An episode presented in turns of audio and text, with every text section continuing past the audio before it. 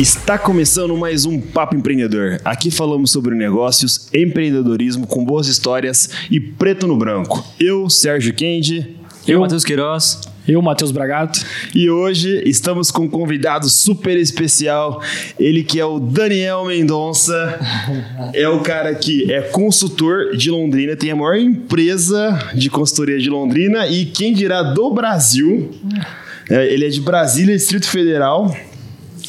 Prestou consultoria para aproximadamente 150 empresas, incluso nela Coca-Cola, é, Hollister, Vivo, é, Vivo, McDonald's, Burger King, The Best Açaí. a concorrência vai me matar. da Daniel Mendonça. É, Daniel Mendonça Consultoria, nome da empresa. Isso aí. É, só vou me falar, não puxar errado aqui. E seja bem-vindo ao nosso podcast, então. Oh, Aê! Obrigado aí, pessoal. Pô, maior prazerzão estar aqui com vocês, viu? Legal Valeu. mesmo. Eu acompanho alguns podcasts de vocês, tá? Pô, os convidados excelentes. A gente aprende pra caramba. E os bate-papos de vocês, entre vocês, já enriquece muito mesmo, muito mesmo. Legal, né? bem legal. O Daniel, é, você é meio que de casa já, né? Você tipo, praticamente é, é um sócio que não ganha como. Você que, você, que, você, que, você que colocou isso, esse termo, não foi? Você falou que você é um sócio que não ia ganhar lucro. Isso, isso. Aí ele isso. trouxe esse termo da consultoria. Ele falou assim: eu sou um sócio de vocês que não vou ganhar lucro. Essa que é a minha desvantagem só.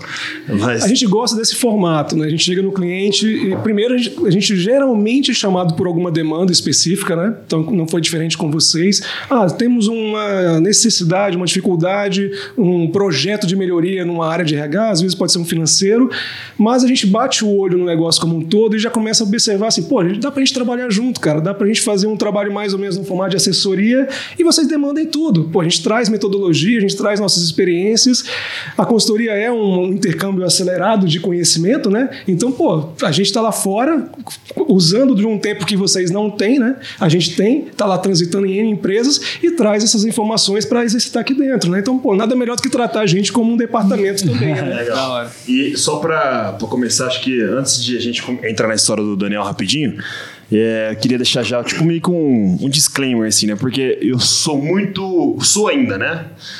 Preconceituoso com consultores. Perfeito. Eu sempre tive esse preconceito, né? E aí, tipo, quem trouxe o Daniel foi o Bragato, né? Uhum. E eu lembro quando ele comentou, ainda falei, putz, cara, porque toda vez que alguém fala de consultoria, geralmente é o quê, né? São os mentores que, tipo, às vezes nunca fizeram nada, né? O cara quer testar, aprender com você ali, uma coisa que, tipo. Ou faz o mais do mesmo, né? Geralmente. É, ou acabei de falar coisa né? que já faz, sei lá, o cara nunca é sofreu na perna, é, chega com o basicão assim e quer te vender um negócio absurdo, enfim.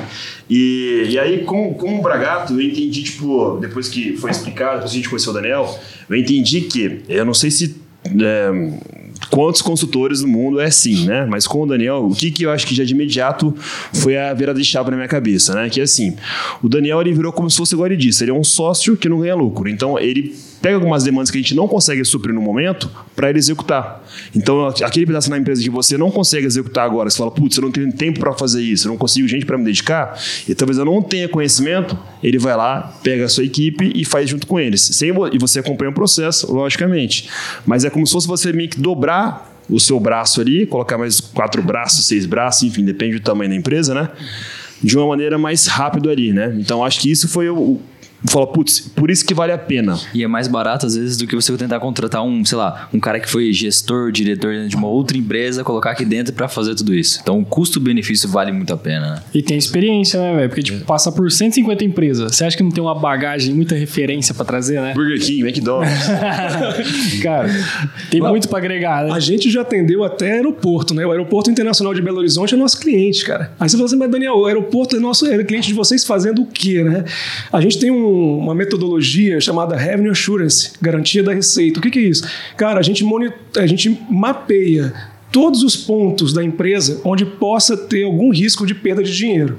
Isso a gente aprendeu em telecomunicações, porque a minha área em telecomunicações monitorava 300 pontos de controle em toda a empresa, desde a hora que o cliente está falando no celular até a hora que a conta telefônica chega na casa dele. Então a gente transformou isso numa metodologia para qualquer tipo de empresa.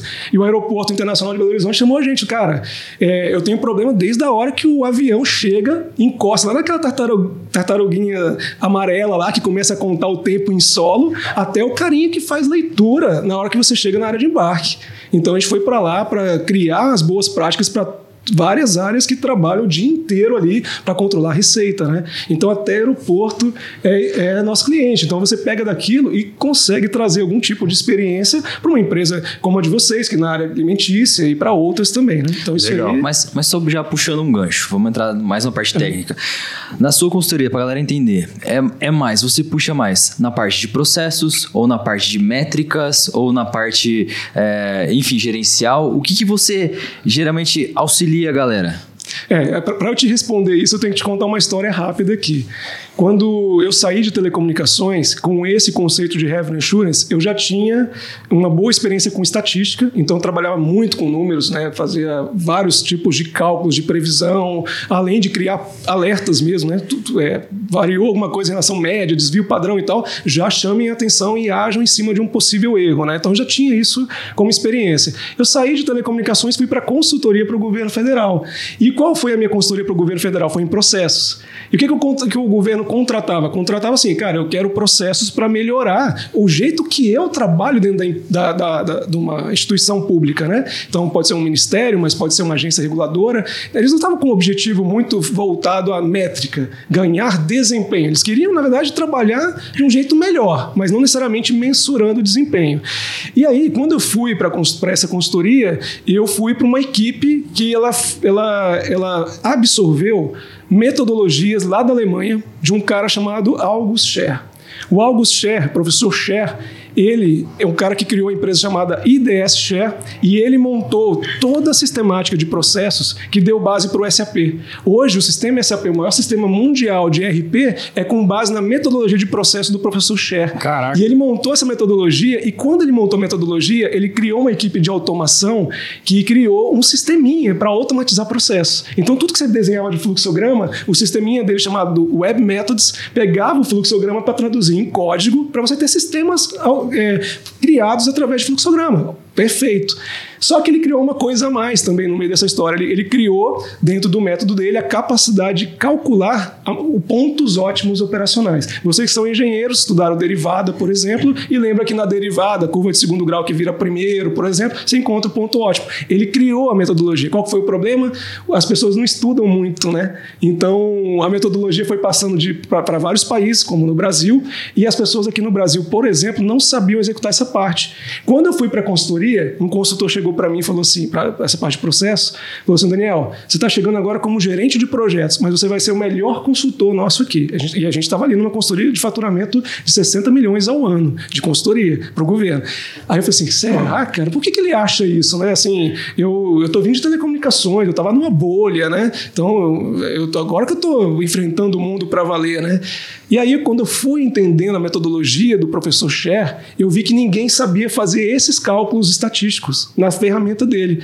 E aí eu fui pegando os projetos e fui fazendo. Então, os meus projetos para, o governo na parte de processo foram os primeiros que entraram com essa parte de estatística calculando pontos ótimos. Que o governo, na final, no final das contas, infelizmente, não queria saber disso, né? Falei assim, não, tudo bem, cara, mas esse conhecimento é o que nos levou a aprimorar essa visão de processos. Assim, o processo não é mais só fazer as pessoas trabalharem corretamente dentro de um padrão, seguir procedimentos ali, instruções, né, checklists, não. Processo também é medir desempenhos e é esse desempenho que vai voltar voltar no processo e falar o que, que ele tem que melhorar. Né? Então hoje a gente não consegue falar de uma coisa só, é processos de instrução de trabalho com números. Isso é uma coisa só. Então uma coisa está junto com a outra. Você, na hora uma... quando você passa uma métrica, tem que ter um processo atrelado àquela métrica. Na verdade, é sabia? Sempre. Sempre. Sempre. Né? A defesa dos teóricos de processos é essa daí.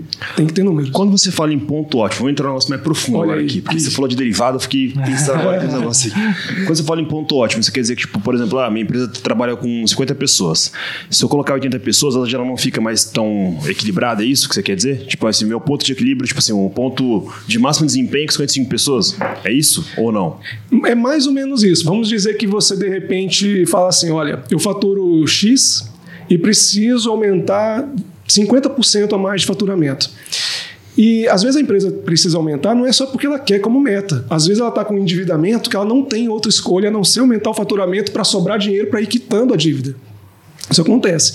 Só que nessa hora você fala assim, tá, mas quantas pessoas que eu vou colocar? Essa linha industrial minha é suficiente para absorver a demanda? Se não for, como é que eu vou montar a melhor grade possível para dividir bem os meus produtos ali naquela linha de produção? Porque ali vem insumos de vários lugares, né? Eu tenho produtos que têm etapas diferentes, eu preciso fazer o cálculo perfeito para não sobrar, né, para não faltar tempo né, e entregar tudo no prazo. É esse cálculo. Você vai colocar ali várias variáveis, variáveis pessoas, variáveis máquinas, né? As etapas também são variáveis, porque um passa por cinco etapas, outro produto passa por dez etapas, né? E você só tem uma semana. Você tem das né, 8 horas da manhã da segunda até 6 horas da tarde da sexta, por exemplo. Né?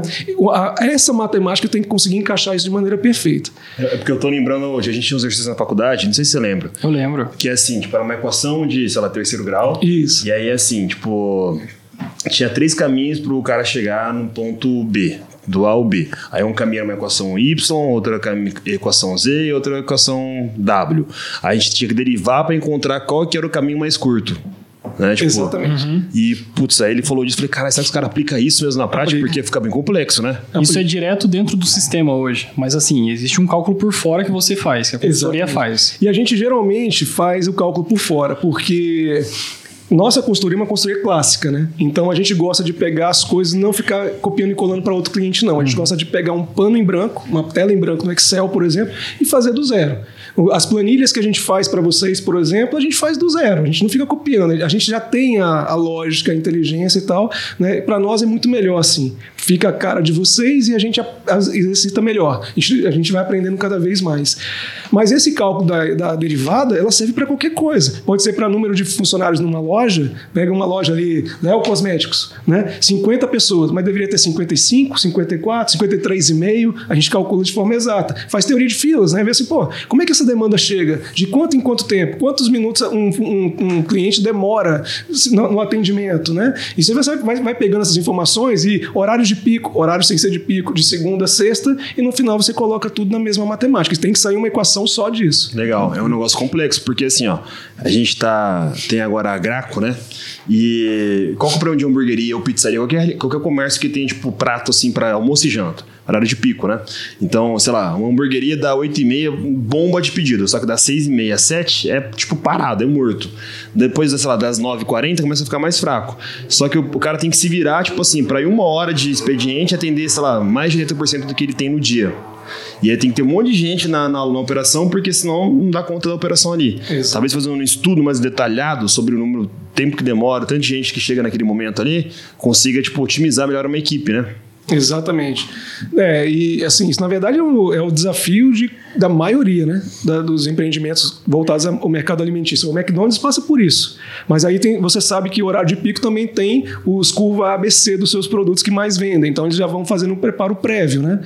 E, e, infelizmente vai acontecer mesmo. A sua equipe vai ficar ociosa durante um certo período do, do dia lá. O importante é que aquele cálculo do ponto ótimo vai voltar lá na DRE e vai falar assim: eu sei que eu tenho minha equipe é, ociosa em determinados períodos do tempo, mas fecha a conta na DRE do jeito que tem que fechar. Tem um porquê, né? É, tem um porquê. Porque tem uns negócios que, que às vezes eu vou assim e falo, caramba, o cara parece que não liga, porque não tipo. faz sentido. É, tem um, um, monte de gente parada, sabe? Olhando pro teto, não sei o é. quê, e o pessoal acha que às vezes isso é normal, né? Tipo, às vezes você vai que nem assim, ó, pega aqui a rua aqui, a gente tá aqui, uhum. obra da Plainja, que eu vou até citar o nome, da Plainja, tá. né?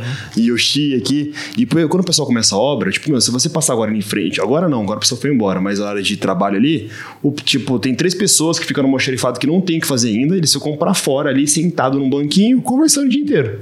Esse é o trabalho deles. Aí eu fico pensando, caramba, velho, será que o pessoal, tipo, não vê isso, né? Quanto custa isso, sei lá, vezes 40 obras que a empresa tá tocando hoje, né?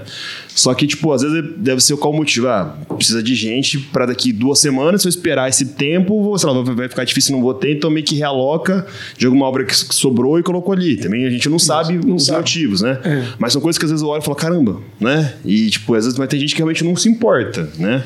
Que às vezes a margem é tão alta que o cara meio que deixa passar também, né? É. O contrário Eu... também é verdade. Acontece com a gente, por exemplo, na produção.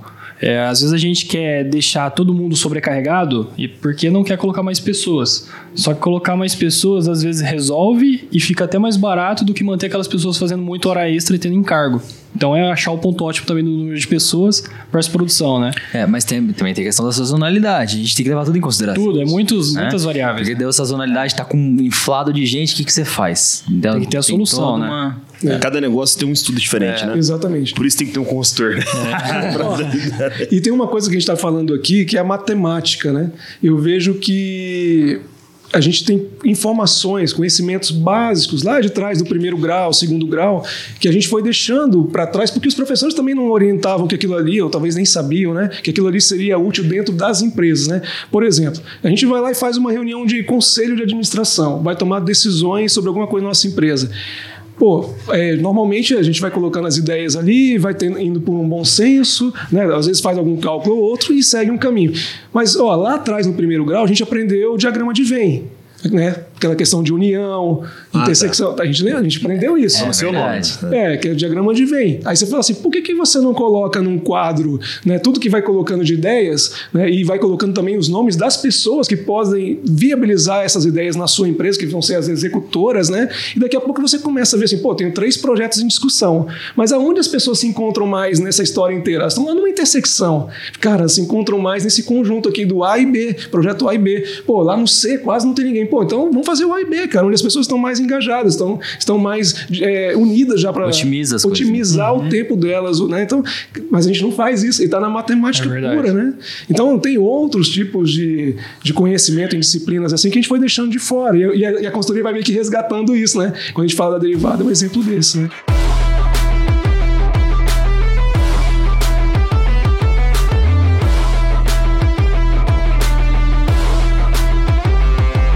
E Daniel, como é que foi o seu processo? Porque eu sei que você estudou estatística, né? Isso, é isso. eu sou administrador estatístico. É, mas como é que foi o seu processo para você virar um consultor? Tipo, o que, que eu tenho que fazer para me virar um consultor? Olha, na verdade isso aí foi sem querer, né? Isso aí não foi uma coisa muito planejada, não. Né? Mas é, eu realmente a, a minha intenção profissional era, era, era ser executivo mesmo, de grandes empresas. Então, é, foi isso que eu fui galgando dentro da. Treinou para isso? É, exatamente. Estudei, treinei para isso, cresci lá de, né, na Vivo, principalmente. A sua ideia é ser um, tipo, um diretor da Vivo? A ideia era ser um diretor, caminho. e não era por uma ambição, sabe? Assim, putz, é, é, ganhar dinheiro e tal. Era, era aquela coisa que você se identificava. Uhum. Porque foi meu primeiro emprego em 1998. Eu fiz um concurso, entrei na, na ainda como empresa pública, privatizou um ano que eu entrei, né? E pegaram os novatos, eu era um novato e, e uns piores caras lá. E assim, Quando que você entrou na Vivo?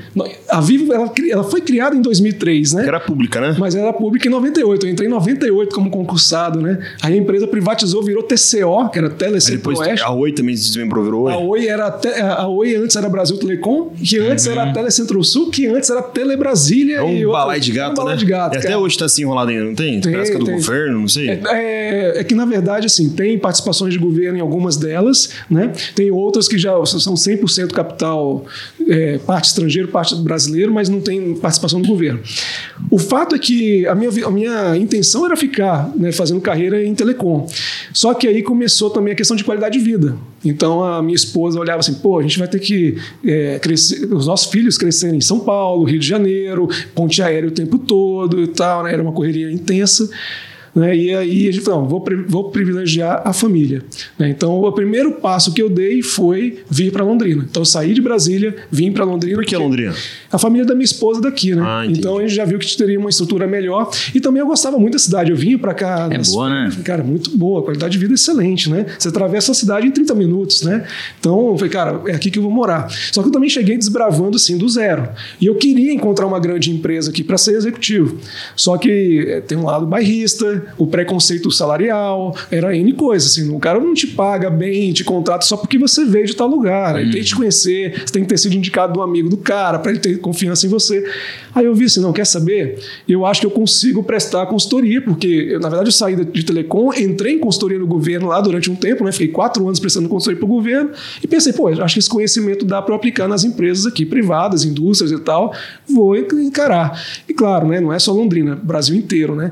Mas a verdade é que eu vi que o mundo era mais embaixo, né? Então eu até falo para os meus colegas que ficaram nas grandes empresas que nós vivíamos uma bolha, né? A gente era assim, a gente se achava, ah, carro da empresa, garagem, salários, bônus, não sei o quê. Mas na verdade, assim, bicho, a gente vivia uma bolha. Eu tinha uma área super estratégica dentro da empresa, era a área mais bem paga da empresa, mas cara, qualquer consultor ou encarregado de produção que está ali 20 anos tocando uma, uma, indústria pesada aqui em Londrina sabia mais que eu, cara. Né? Então eu olhava para aquilo e falei assim, pô, eu não sei nada, cara. Você tá nichado dentro do negócio, tá ganhando bem, mas, pô, não tô sabendo nada, tô numa bolha, é bolha, isso? Bolha, bolha pura. Você, cara, não sabia nada. Eu falei assim, pô, beleza que aquele conhecimento era muito útil se, ali. Se a empresa fechar, se tivesse lá mais 20 anos, você ia sair sem saber nada. Olha, se eu saísse daquele jeito ali, eu ia passar dificuldade no mercado. Então eu, eu, eu tive a sorte né, de ter os primeiros clientes onde eu consegui aplicar o que eu sabia, mas eu, cara, foi uma, uma moeda de troca muito forte. De aprender, cara, eu não sabia o que era uma prensa. Cara, o cara Você praticamente prestou serviço gratuito. É, mais ou menos. Recebia, pra, recebia, o cara pagava, mas na verdade eu olhava assim, cara, o cara tá me pagando, mas eu tô aprendendo pra caramba aqui. Né, então, passado esse tempo todo, aí, desde 2013 para cá, lá se foram já 150 empresas, 25 segmentos de mercados diferentes, né? Então, e que isso eu acho que é a grande riqueza, você poder falar assim, cara, é, 25 segmentos de mercado, né? Você saber assim, é distribuidora de grãos, é autopeças, é indústria de vestuário, indústria alimentícia, lojas, né? É, calçados e tal. Cara, você vai somando todo esse conhecimento, você vai vendo assim, putz, cara, agora... e pior que é muita informação que todos podem usufruir, né? Mas foi uma coisa sem querer. Você fala assim, pô, Daniel, você queria ser consultor? Hoje eu quero ser consultor. Hoje, depois de passar... Mas essa informação, você fez tudo foi lá atrás, você fez depois, você tudo fez depois. Atrás. Não, tudo lá atrás. Entre 90, 1995 até 2003, eu me formei em administração, eu fiz minha pós em gestão empresarial e a pós em estatística. Você se formou dentro da Vivo? Me formei dentro da Vivo, exatamente. Me formei. A Vivo, inclusive, fora a minha faculdade, ela pagou todo o resto. Entendi. Então tá. É, se formou, aí 2013 você começou a fazer consultoria? 2009 para o governo para o governo, 2009 para 2010, e 2013 que eu vim para cá e comecei a pegar empresa privada. Mas você falou uma coisa importante, você falou o seguinte, eu tive a sorte de encontrar clientes. De onde veio essa sorte? Caiu do céu? Ah, então, é, você pegou bem aí. Porque, é porque é o seguinte, eu falo sorte, porque quando eu cheguei aqui, eu tinha feito alguns contatos de pessoas próximas da família. Pensei, pô, a cidade não é grande, né? Acho que elas vão conseguir me indicar empresas para eu prestar meu serviço. Só que não aconteceu isso. Então, tu imagina chegar num lugar que você não conhece ninguém. Ninguém, ninguém, ninguém, cara. Esse é a chave que é, tipo assim, eu acho que o maior medo de todo consultor é esse ponto. Tipo, não é ele nem saber o que ele tá falando, não é, acho que a parada não é essa, é tipo, por onde que eu começo? É esse que é o negócio, né? Então, o que que você falou assim, ó, não tinha ninguém, ninguém te indicou. Da onde surgiu o cliente? Caiu da árvore? Não sei. É, porque assim, quase caiu da árvore, né? Porque, cara, na minha vida as coisas foram acontecendo muito assim. Parece que elas. Sabe aquele, aquele filme que você assiste que no início acontece um monte de fatos e só no final faz sentido? Uhum. Eles se encaixam? Uhum. Meio que foi, foi acontecendo isso comigo, né? O exemplo foi de, a parte de processos de consultoria lá em Brasília. Quando o, o consultor, o colega, virou para mim e falou assim: você vai se tornar o melhor consultor de processos daqui. Falei, mas por quê? Por quê, cara? Não consigo entender. Vocês já sabem pra caramba disso, né? Mas porque o meu conhecimento de estatística encaixou no assunto e virou uma. na menina dos olhos azuis lá, né? Mas eu não tinha essa ideia. E, e falar a verdade, nem sei se esse cara falou por falar ou ele tinha essa ideia, mas aconteceu. E aqui é a mesma coisa, né? Tu chega no lugar, a ver, pronto, e agora? Aonde que eu vou bater? Na porta de quem para conseguir consultoria? Daí você está lá no meio do nada, aparecem consultores conversando com você. Ah, você chegou aqui agora, quem que você é, né? Tal, você, você veio da onde? Você bateu na porta de empresa. De empresa de consultoria. Você, olhou, você não, fez? Você olhou numa lista e falou, ah, acho que vou na atrás dessa? Não, que na verdade fez? foi assim, por, por conta de um conhecer o outro, eu acabei indo me reunir com consultores. Né? Só que na hora dessa reunião com consultores que estão ali assim, porra, a gente já está aqui na consultoria há anos, a gente domina a cidade, chegou o cara agora, o que que você faz? O que que você sabe? O que que você quer? Antes de ser consultor, foi uma reunião de consultores. De consultores. Para entender o que ele estava falando. Não, e para ver se eu conseguiria através dele alguma deles alguma coisa. Entendi. Entendeu? Entendi. Só que aí é a hora que o cara fala assim, ó, é, a gente a gente tá precisando de um cara de RH. Você, você é de RH? Não sabia nada de RH. Então, cara, aí eu olhei assim, pô, depende, para fazer o quê? Aí eu falei assim, ó, por exemplo, tem que fazer uma tabela salarial, cara. Você sabe fazer tabela salarial? Aí na hora eu falei assim, pô, peraí, tabela salarial de quantos funcionários? Aí os caras, ah, uma empresa de 50, 100 funcionários. Eu falei, isso aí é fácil, cara. Fácil, é. Eu achei que vocês iam falar funcionário, tipo 2 mil, 5 mil funcionários. Pô, aqui em Londrina não tem empresa desse tamanho, não, Daniel. Não, mas eu, é eu achei que vocês iam falar isso, falar isso. Aí sim, eu falei, aí eu, aí eu ajudo vocês. 50 e 100 é fácil, né? Fácil? Você é. Sabe por quê? Cara, quando você faz tabela salarial, como é que vocês fazem? Aí eles assim, não, a gente faz pesquisa, né? A gente faz um, uma tabela lá de faixas, né? E aí sai encaixando a galera. O, o, cara, o cara, ninguém pode ter salário menor do que já tem hoje e pronto. Eu falei, não, eu uso regressão linear. Não linear. Como é isso? Eu falei, não, cara, eu pego todo mundo, né? Calculo é, o melhor ponto possível de encaixe na tabela salarial para que a empresa tenha o menor custo de enquadramento, cara. Eu pego a, o salário de hoje, eu pego a tabela e depois eu falo assim, tá, mas qual que é a melhor distribuição possível entre as faixas para quando eu enquadrar essa galera aqui, aumentar o menos possível a folha de, de pagamentos da galera? Mas como é que é isso? Você, ah, vocês não estudaram estatística? Aí os caras, pô, eu preciso desse cara, preciso desse cara para a parte de RH. Então foi assim que eu fui entrando em RH, porque ninguém tinha esse conhecimento, né? uhum. né? E assim eu fui pescando outras coisas. Olha, ali também os caras não conhecem, eu vou entrar com isso. Geralmente com a matemática, geralmente com esses conceitos de telecom igual o revenue assurance, garantia da receita, né? Então, aí eu fui entrando, fui entrando entrando, quando eu vi, esses colegas estavam precisando de mim em seis, sete projetos e tal. Aí começam, né? Os, os clientes começam a perceber assim: pô, esse cara é bom. Ô, você quer fazer um contrato a mais com a gente aqui e tal? Aí foi contratando outras frentes. Quando eu vi, já estava lá com 12, 15 empresas. Aí comecei a ter que chamar outras pessoas para trabalhar comigo. Já não era eu ajudando os caras mais. Agora, assim, pô, eu tenho que ir atrás de consultores júniores, consultores plenos para me ajudar. Porque agora eu estou vendo que o negócio está aumentando na minha mão, né? Mas quando, quando você começou com consultoria? Aqui? É. aqui foi 2013. Aqui eu cheguei em dia 5 de agosto de 2013. Faz tempo. E, né? e, e, foi a primeira consultoria, foi nessa data, não, teve todo esse processo, é. aí até, até a primeira empresa. Não, foi exatamente. Tanto que no dia 5 de agosto, exatamente numa segunda-feira, eu cheguei aqui e eu, eu não sabia nem andar na cidade. E eu não. Eu não, não... Você tinha uma, um dinheiro reserva? Você, ah, caso de algum problema, você consigo voltar. Você tinha pensado nisso? Eu tinha. Não, eu tinha um, um outro fator de segurança, que era o seguinte: Lá em Brasília, a empresa que eu trabalhava de consultoria, que eu fiquei os últimos quatro anos lá fazendo consultoria para o governo, ela gostava muito do meu trabalho, a gente tinha uma afinidade muito grande. O que, ela fez? Ela fez assim: Daniel, você vai para Londrina, mas você vai e fica com o pé aqui. Na hora que você virar a chave lá, aí a gente fecha com você. Entendi. Então você deixou um, uma reservinha caso deixe algum problema. Tava lá. É, a, galera às vezes acha que o negócio é no tudo ou nada. Não, de jeito. Tem que tomar um pouco de cuidado com isso, porque jogar no tudo ou nada, às vezes pode dar um problema muito grande, é, né? Então... Não, não recomendo. Não, não eu também não recomendo isso, né? É porque é melhor, é melhor você trabalhar o dobro, o triplo, do que fazendo tudo ou nada. Né? Exatamente. Inclusive, num podcast de vocês, o nosso colega lá do, do Big Dog, Dog falou isso. É, Dog, é, Dog, Dog, King. King. Isso, ele exatamente. Falou isso. É, ele falou isso. Exatamente. É. All-in, né?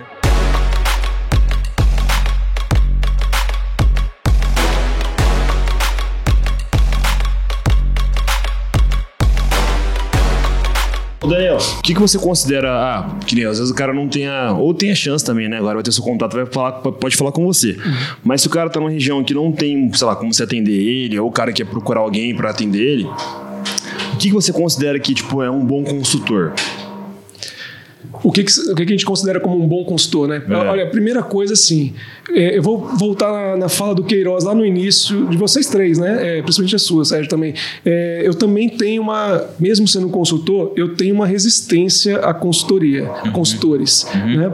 É, claro que tem umas consultorias, consultorias grandes que têm metodologia, já tem muita prática, já tem procedimentos que são replicáveis, né? Então são mais seguras, igual o Madon Cabral, né? Tal. A gente já sabe que tem uma boa força de atuação. Mas a gente tem aí uma leve enorme de consultores autônomos, né? Ou pequenas empresas de consultoria.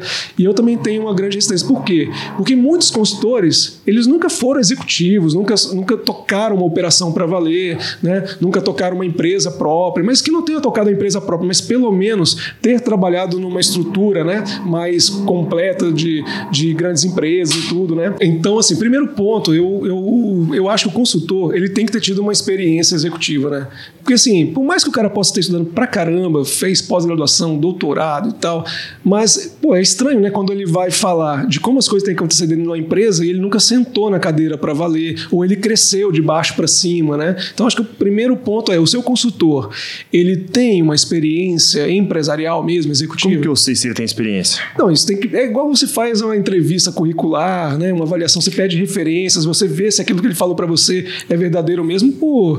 É uma, é uma, é uma entrevista. Faz uma entrevista com o consultor. Uma entrevista, uma entrevista. Pergunte com o Inclusive, consultor, então. É, perguntar. É, Desafie ele, né? Ó, poucos fazem isso, inclusive. Quando a pessoa fala assim, cara, eu- eu- por exemplo, eu já peguei consultor aqui no- em- na região que o cara falava assim: olha, eu tenho formação em- na Colômbia, na- lá em Chicago. Mas ninguém nunca perguntou isso para ele, pediu para mostrar se era verdade ou não. Né? E será que era? Será que não era? Né? Então, sabe, as pessoas às vezes acreditam e pronto, né? Eu acho que tem que ir um, pa- um passo, mas é igual quando você contrata um funcionário para sua empresa.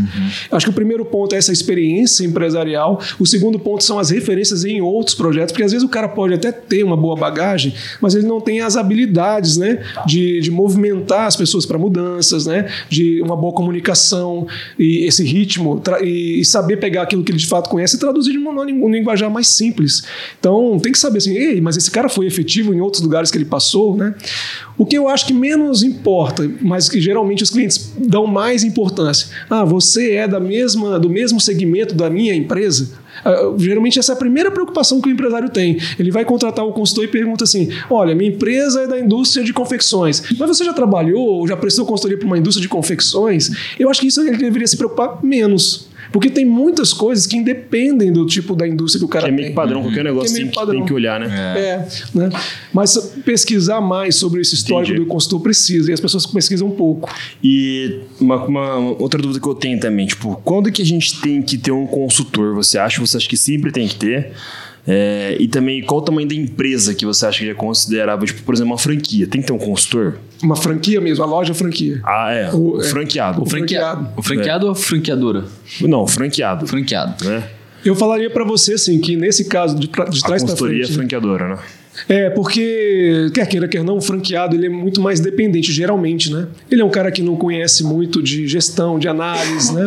E ele justamente já foi atrás da franquia, né? muitas vezes por conta disso, né? Ele sabe que ele, cara, eu, sou limitado para desenvolver um negócio, eu, pref- eu preciso de alguém que me traga métodos, que me dê a direção, né? Então, normalmente, a gente vai esperar que a consultoria esteja no franqueador, né? É, eu acho que, eu falaria que todas as empresas precisam ter é, consultor, mas, claro, com esses adendos. Igual a gente está usando o exemplo do franqueado, que não faria muito sentido para ele, né? Mas é, o consultor é o cara que ele, ele, ele faz um intercâmbio acelerado para o empresário. Ele é aquele cara que consegue estar em vários lugares ao mesmo tempo, então ele traz muita informação nova, ele, ele compara mais rápido coisas que estão acontecendo entre tipos de empresas, então ele acaba sendo aquele, aquela pessoa que está do seu lado que você tem que esperar novidades dele. Né? Que, que é como se fosse uma pessoa que, que você tivesse de frente para vários livros ao mesmo tempo. Né? Eu acho que o consultor tem um trabalho muito específico, assim. Vamos pensar em, em termos de dinheiro.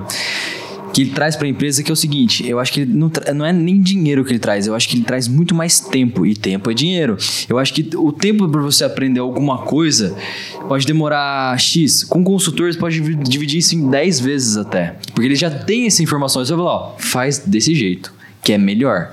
Eu acho que é, eu acho que um trabalho maior do consultor é talvez seja encurtar o tempo de processo, de trabalho, pro caminho que você tem que seguir, pra você não ficar enfrentando um monte de problema que ele já sabe que você vai passar. Né? Mas eu é acho que se que você falar é, isso daí que você tá falando, é tipo, a gente como franqueador, a gente é meio consultor também. A gente Sim. é meio, não, a gente é um na consultor. verdade, a gente entrega uma franquia com um monte de caminho já ultrapassado inteiro. É, então, e o consultor tem que pegar algumas práticas que geralmente são meio que negligenciadas, ou também as pessoas não sabem muita informação, por exemplo, a parte de achar ponto de equilíbrio de funcionário, de desperdício, controle de ocorrências, coisas que é mais complexa, e tenta trazer isso para uma empresa, né?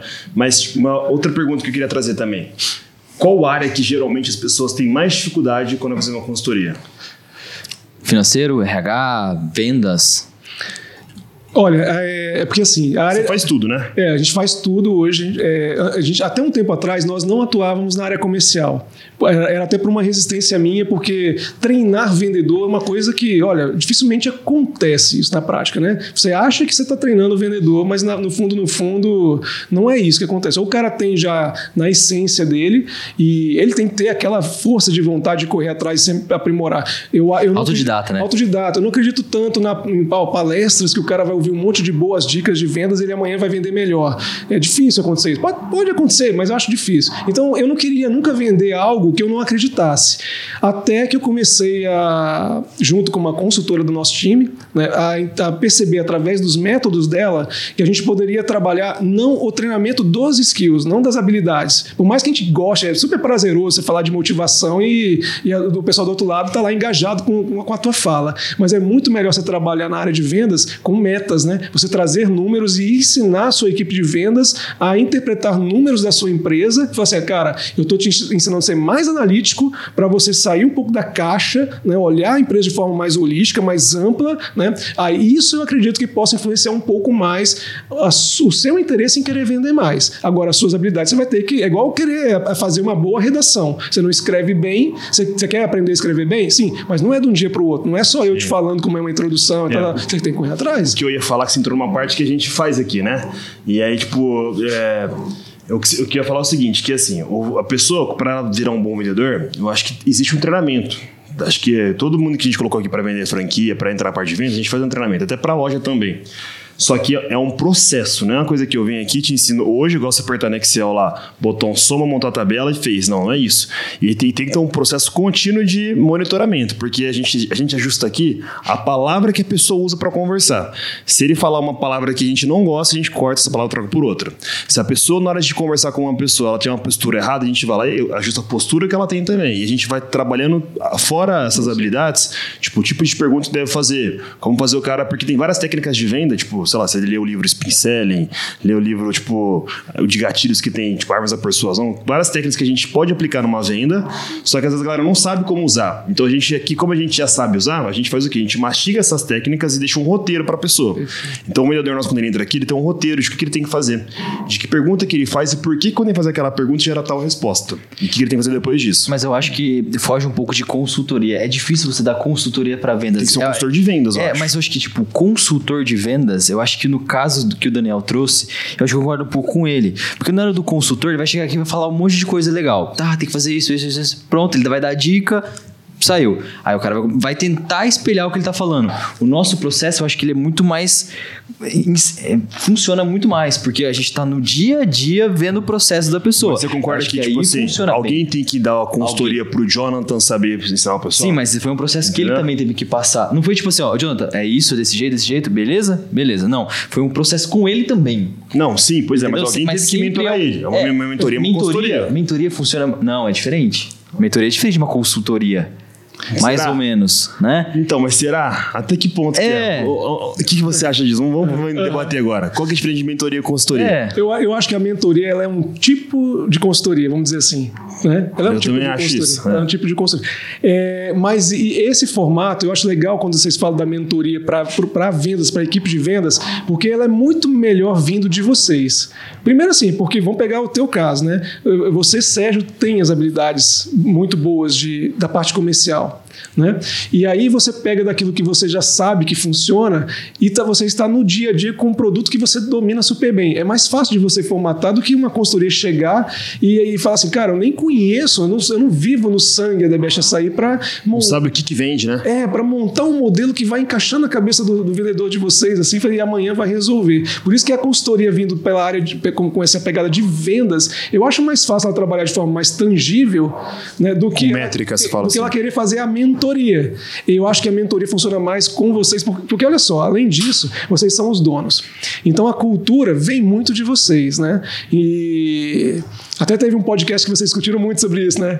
A questão da cultura, dos propósitos Sim. e tal, né? Uhum. E E, vocês são os formadores dessa cultura mesmo, vocês conhecem a coisa na essência. Pô, é muito mais fácil vocês serem os mentores da, das equipes de vocês, muito mais. Eu acho que é muita pretensão da consultoria chegar e, cara, eu vou começar a conversar com essa galera, vou motivá-las, vou direcionar. Não, como é que o Daniel vai colocar uma identidade do cara que vai atender no dia seguinte uma pessoa, e esse, esse profissional colocando o Debecha a sair aqui? Pô, o Daniel não vive a cultura do dia a dia, é muito arriscado. Agora, tu imagina se cada ano passar uma consultoria diferente ainda de vendas aqui, que horror que vai, vai ser. Vai virar uma coxa de retalhos. Uma coxa de retalhos. Quem, quem é melhor para fazer essa mentoria? Vocês. Uhum. Vocês. Perfeito. Né? Mas então a consultoria eu devo usar aonde? Ah, então? sim. Então, onde pega onde mais? que é melhor? Ó, primeiro, geralmente o problema está lá no financeiro. Já começa lá, né? Os, quando os caras começam a chamar consultoria é porque já está dando algum problema, algum desequilíbrio, margem de contribuição, resultado operacional, índice de endividamento, o fluxo de caixa, tá, as pessoas não conseguem interpretar, não, não prevê o que vai acontecer daqui a 15, 30 dias, né? É, você fala nos termos no indicativo, acho que na, na, na, ideia da pessoa ela nem pensa nisso. Ela fala assim, putz, não tá sobrando nada, tá dando problema. No final é isso. Uhum. Você falou um monte ela de nem, métrica é, aí, mas na verdade ela fala assim, putz, não tá sobrando nada. Fluxo de crença, não sabe nem o que, que, é isso. É, né? Só não, eu tô trabalhando, não tô ganhando nada. É, essa é a métrica. É engraçado que a maioria procura desse jeito, mas você tem é razão. Desse é jeito. assim, ó, cara, eu não sei por que, que a gente não ganha dinheiro. É isso. É isso, né? É isso. Sei, né? E, e, eu vendo um monte, trabalho um monte, não sobra nada. Não sobra nada. E a, outra, essa e é a pergunta que a gente volta pro cara é assim, e quando você era menor, você ganhava mais, né? Aí o cara, pois é. É isso. É isso. E sabe onde é que está a resposta disso? De novo na matemática. É. Porque se você não monta o simulador matemático para falar assim, vamos crescer? Vamos. Põe no seu simulador matemático crescendo uma unidade a mais, e duas, e três. Você vai ver que a, a história não é linear, né? Pra não, gente é meio óbvio. Não tem como ganhar a mesma coisa em proporção, quando você é pequenininho quando você é grande. Em proporção, as coisas diminuem muito, né? Diminuem muito. E, e, e engraçado que essa tendência do acho que acontece muito com o empresariado brasileiro, mais do que em outros lugares, por exemplo, igual os Estados Unidos, porque a gente tem uma formação menor de empreendedorismo. Vocês sabem disso, né? Então a gente não vê muito de empreendedorismo nas escolas e tal. Então a gente sofre mais. Quando o cara começa a crescer aqui, ele cresce e geralmente ele vai atingir num dado momento da vida dele, quando ele não tem consultoria, o termo alavancagem. E muita gente no Brasil lê um artigo de revista, de jornal e fala assim: "Cara, a empresa está alavancada, deve está boa, né? Hum. Cara, não está boa nada, né, bicho? Assim, ela chegou no limite do limite dela, travou. Ela travou. Ela, se ela, ela tem que vender mais, senão ela não paga a dívida. Se ela vender só o que ela está vendendo, ela se enrola e quebra, né? Se ela pagar a dívida hoje, continuar vendendo isso daqui, daqui a pouco ela faz dívida de novo. E assim, e essas tantas centenas de lojas e tal, tal, tal. Ela está pensando em diminuir, né? Mas vai diminuir, e aí o valuation dela cai, porque o faturamento dela vai cair. Ele está tá cercado. É o cara tá cercado. Vai, vai dar ruim. Pior, vai que, dar ruim. Pior, pior que, sei lá, se minha avó lê que a empresa está alavancada, fala: Nossa, a empresa é boa. Vou investir nela. É, vou investir nela. esse, negócio, esse negócio de de o cara ganhar menos quanto mais ele cresce, é um negócio que acho que é difícil para todo mundo isso aí. Porque é uma coisa que a gente passa isso na pele, né? Porque o empresário ele começa, sei lá, ele montou um negócio, ele tá na operação, tá no caixa, por exemplo, tem menos funcionário, tem menos gente para cuidar, então ele tá, tá, sozinho cuidando do negócio ali. Aí o cara ganha, sei lá, de margem de lucro no final do mês ali, tipo, 30%. Cara, caramba, o cara fatura 100 mil, o cara ganha 30 mil reais. O cara, caramba, tô rico, tô felizaço. Vou montar mais dois desses, que eu vou ganhar 90 mil. Aí o cara monta mais duas lojas. E quando ele monta mais duas lojas, ele percebe que ele não dá conta mais de cuidar de mais duas lojas. Ele consegue cuidar de uma loja e meia no máximo. Ele tem que pegar um gerente. Só que um gerente bom precisa ganhar bem. Aí o cara já paga um gerente mais. Ele, aí dos 30, ele tá ganhando tipo 26. Aí de repente o cara fala: Putz, a terceira loja, nossa, não dá, preciso ter mais um só pra ajudar. Aí vai lá. Aí quando ele vê, tá ganhando mais 20, né? Chega, o cara vai perdendo margem. Chega, chega na décima. É, aí de repente o cara fala: Nossa, tô com 30 funcionários. Aí o cara fala: Putz, agora quem que tá contratando as pessoas? Não sei. Tem que pegar uma equipe de RH. Aí coloca uma equipe de RH por dentro. Aí de repente, tipo assim, aí uh, precisa de uma pessoa pra, sei lá, levar o transporte, levar comida, porque um monte de gente tem que ter, porque tá na lei trabalhista tal, que você tem que ter banheiro a mais, isso aqui, a margem vai caindo, vai caindo. De repente, quando o cara beber, os 30 vira 15%. Aí, se o cara, tipo assim, se ele tá faturando 300 mil, 15% de 300 mil dá 45 mil reais. E uma ele ganhava 30. Aí o cara fala assim, nossa caramba, não vale a pena fazer tudo esse trabalho mais. E esse é o jogo. E essa maioria, essa maioria. Agora, e o pior é quando o cara, na hora que ele tem que decidir essas contratações, ele fala assim: não, é muito caro pagar esse gerente aqui, vou, vou comprar, contratar um cara mais barato. Aí o barato não faz direito né, e deixa ele na mão, a operação piora e tudo. E, e, tem um outro segredinho no Brasil ainda que ninguém leva em conta, que no meio do caminho o imposto tem muda imposto. tudo. Também. É. Muda o jogo, é, muda a regra do jogo. Tudo. Se fica muito grande, a regra muda, né? Isso ah, ninguém leva em tá consideração. De, meu, e, e que nem no nosso caso, no nosso caso, qual que é o problema ainda? Porque assim, quando a gente monta a loja, o pessoal fala, caramba, vocês estão crescendo, estão ganhando mais dinheiro, né? E aí quando a gente monta uma franquia, a galera esquece que a gente tem que comprar todos os produtos para aquela franquia que vai inaugurar. Aí no mês inaugura 10 lojas. Só que eu não recebia os 10 lojas ainda ali. Não tá no nosso caixa essas 10 lojas ali. As lojas vai começar a comprar produto agora. Só que para mim vender para elas tem que comprar. Então eu tenho que comprar antes antecipado para as lojas que vai inaugurar. Aí eu vou lá, pego meu caixa, tiro meu, do meu lucro e tenho que aportar em estoque. Aí quando você vai ver, meu, você tá jogando tudo no estoque, tudo no estoque. Quando você vai ver, acabou seu dinheiro do fluxo de caixa porque virou tudo estoque. Porque se você não tiver, você não consegue crescer. Então, é isso acho que é a, a, parte mais difícil financeira de quando você começa a crescer, é esse, esses rolos que dá, porque você acha que você vai ganhar igual que você está ganhando hoje, você projeta em cima daquilo ali e você vai ver na verdade você está ganhando muito menos. É. E daí às vezes fala, putz, será que é melhor ter um negocinho só e ficar quietinho aqui? Onde o cara acaba às vezes voltando para trás, né? Agora, o, o cenário de vocês, ele, ele tem uma vantagem, né? Porque vocês estão em crescimento, né, e faz todo sentido, então, os constantes investimentos em prol dessa expansão. Né? Sim. E mostra que está sendo super bem sucedido. Não, não à toa que todo mundo só fala bem de vocês, né? isso é geral. Né? Então, assim, é, nesse caso, vocês estão crescendo de forma inteligente. Então, não dá para comparar o que acontece na maioria, que a maioria, na verdade, vai tentar fazer esse crescimento que vocês fazem e aí se enrola de vez. É, mas né? uma coisa que ninguém fala é que crescer dói, dói. demais. É. é. muito mais fácil ficar com uma lojinha, porque crescer dói, de verdade. É igual a gente fala, amadurecer dói. Você só amadurece quando você erra e o pessoal fala, quando você passa os problemas, os perrengão, você amadurece e aprende. É isso que acontece quando a gente cresce numa empresa também, é a mesma coisa. É que às vezes o pessoal acha que, tipo assim, tá tudo bonitinho, tá, a conta tá cheia de dinheiro, tá tudo perfeito, tá tudo pago, tudo meu. Certo. Tá pelo contrário, tá também alavancado pra caramba. É. Né? Porque para crescer, a gente tem que investir. É. Quando a gente monta uma loja, eu falei, a gente tem que comprar mais produto, comprar mais maquinário, comprar mais caminhão para entregar, tudo aumenta. Ter mais gente contratada para entregar, às vezes a gente nem teve retorno ainda, nem inaugurou a loja, tem que preparar, porque senão falta, aí dá problema, né? E quanto mais você cresce, mais te cobram mais, porque quando você tinha 10 lojas, putz, tem 10 lojas. Agora, quando você tem 150, o cara vai que exigir muito mais. É. Não, você tem 150, mas não sabe fazer isso aqui? Não tem gente fazer isso aqui? É. Né? E aí, tipo, a cobrança fica cada vez maior. O Cristiano Ronaldo, se ele um pênalti, meu Deus do céu. O cara errou o pênalti. Agora o Zezinho da Série D lá, se errar o pênalti, beleza, o cara errou o pênalti, né? A expectativa de cada novo franqueado é maior, né? Exatamente. Então, é. tipo, vai ficando cada vez pior. Vai virando, tipo, uma cobrança cada vez maior. E aí que você vai pensando, putz, né? Eu não tô falando pra ninguém crescer, né? Acho que... Não, assim... Mas tô falando que... É, é um caminho do sofrido, mas... É, vale a pena. Vale a pena, que, né? Enfim, é o, que, é o que motiva a gente a crescer, né? Se não tivesse isso, a gente não... É o jogo do progresso, né? O progresso deixa a gente feliz, né? Agora, encaixa isso com aquele, aquela discussão do início, né? Que a gente tem que ter, sempre estar pensando em coisas novas também. Imagina, vocês estão nesse crescimento, né, correria, uma correria louca, uma preocupação enorme com o fluxo de caixa. Né, toda hora vocês estão olhando para o seu capital de giro ali, e cara, esse negócio aqui não pode zerar nunca, né? Porque senão a gente para de crescer. Uhum. Né?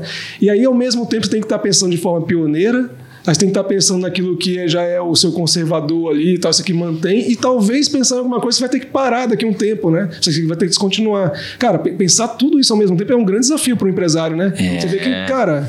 É muita coisa. O que você tem que parar de fazer, o que você tem que manter para fazer e o que você tem que colocar de novo. Isso é muito difícil também, é, né? Por isso que aí, quando você pergunta da consultoria, você, assim, pô, já eu como empresário, dono da empresa, já tenho que ficar aqui pensando em mil coisas desse jeito, a expansão e mais é, essas questões de continuidade, novidade e descontinuidade, pô, quando você tem uma equipe de consultores do lado, Sim. facilita um pouco mais isso. Né? Eu venho até, até, você trouxe esses três pontos, de deixar de fazer, manter e colocar coisas novas. Eu acho que o mais difícil de todos é você parar de fazer. É você, eu acho que é o mais difícil de todos, porque hoje a gente tá com, a gente vem com estruturando os funcionários nossos de um determinado jeito até hoje. E se a gente continuasse daqui para frente, talvez não, faz, não fazia muito sentido. A gente tá vendo que a nossa margem tava mudando e tal. Eu acho que isso é importante, a gente olhar para dentro e falar assim, ó, eu acho que dá para melhorar alguma coisa ou outra, reduzir uma coisa ou outra, estruturar uma coisa ou diferente e parar de fazer do jeito que eu tô fazendo. Eu acho que é mais difícil você olhar para parar de fazer alguma coisa do que colocar coisas novas, né? Porque é, você tem aquele ego, putz, eu já fiz desse jeito deu certo, por que agora eu tenho que mudar eu isso? Tem um apego, né, também. Eu tenho um apego, é. né? É mais difícil.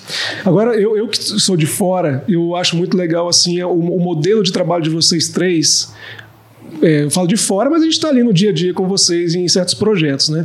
É, é, um modelo muito similar que eu tinha lá em Brasília, na empresa de consultoria, que também eram três donos, eu não era dono, eu era né, um gerente de projetos, mas eles sabiam se dividir bem e sabiam também, quando discutir juntos, decidir sem conflitos. Conflitos, claro, sempre tem diferenças de ideias e tudo, mas conseguem chegar no final da reunião com uma, uma direção. Uhum. Então vocês mostram isso muito bem. Eu estou dizendo isso porque isso tem que ser sentido como um grande privilégio, porque a gente roda, roda, roda e nós não encontramos né, é, empresas, quase nenhuma, cara, com esse nível de harmonia, tá? Então, por, por quê? Porque eu falo isso? Porque uma das nossas frentes, quando vocês perguntam assim, ah, Daniel, consultoria entra em qual momento da empresa? Entre todos. No início da empresa, quando ela já está em rotina e tem que aprender a controlar bem desempenhos, quando ela vai re, re, reavaliar seu, seu planejamento estratégico e, e rever é, frentes de negócio e tudo. Então, a gente está em todos os tempos. E um desses tempos, um desses momentos, é esse start, esse início da empresa, quando a gente fala de acordo de cotistas,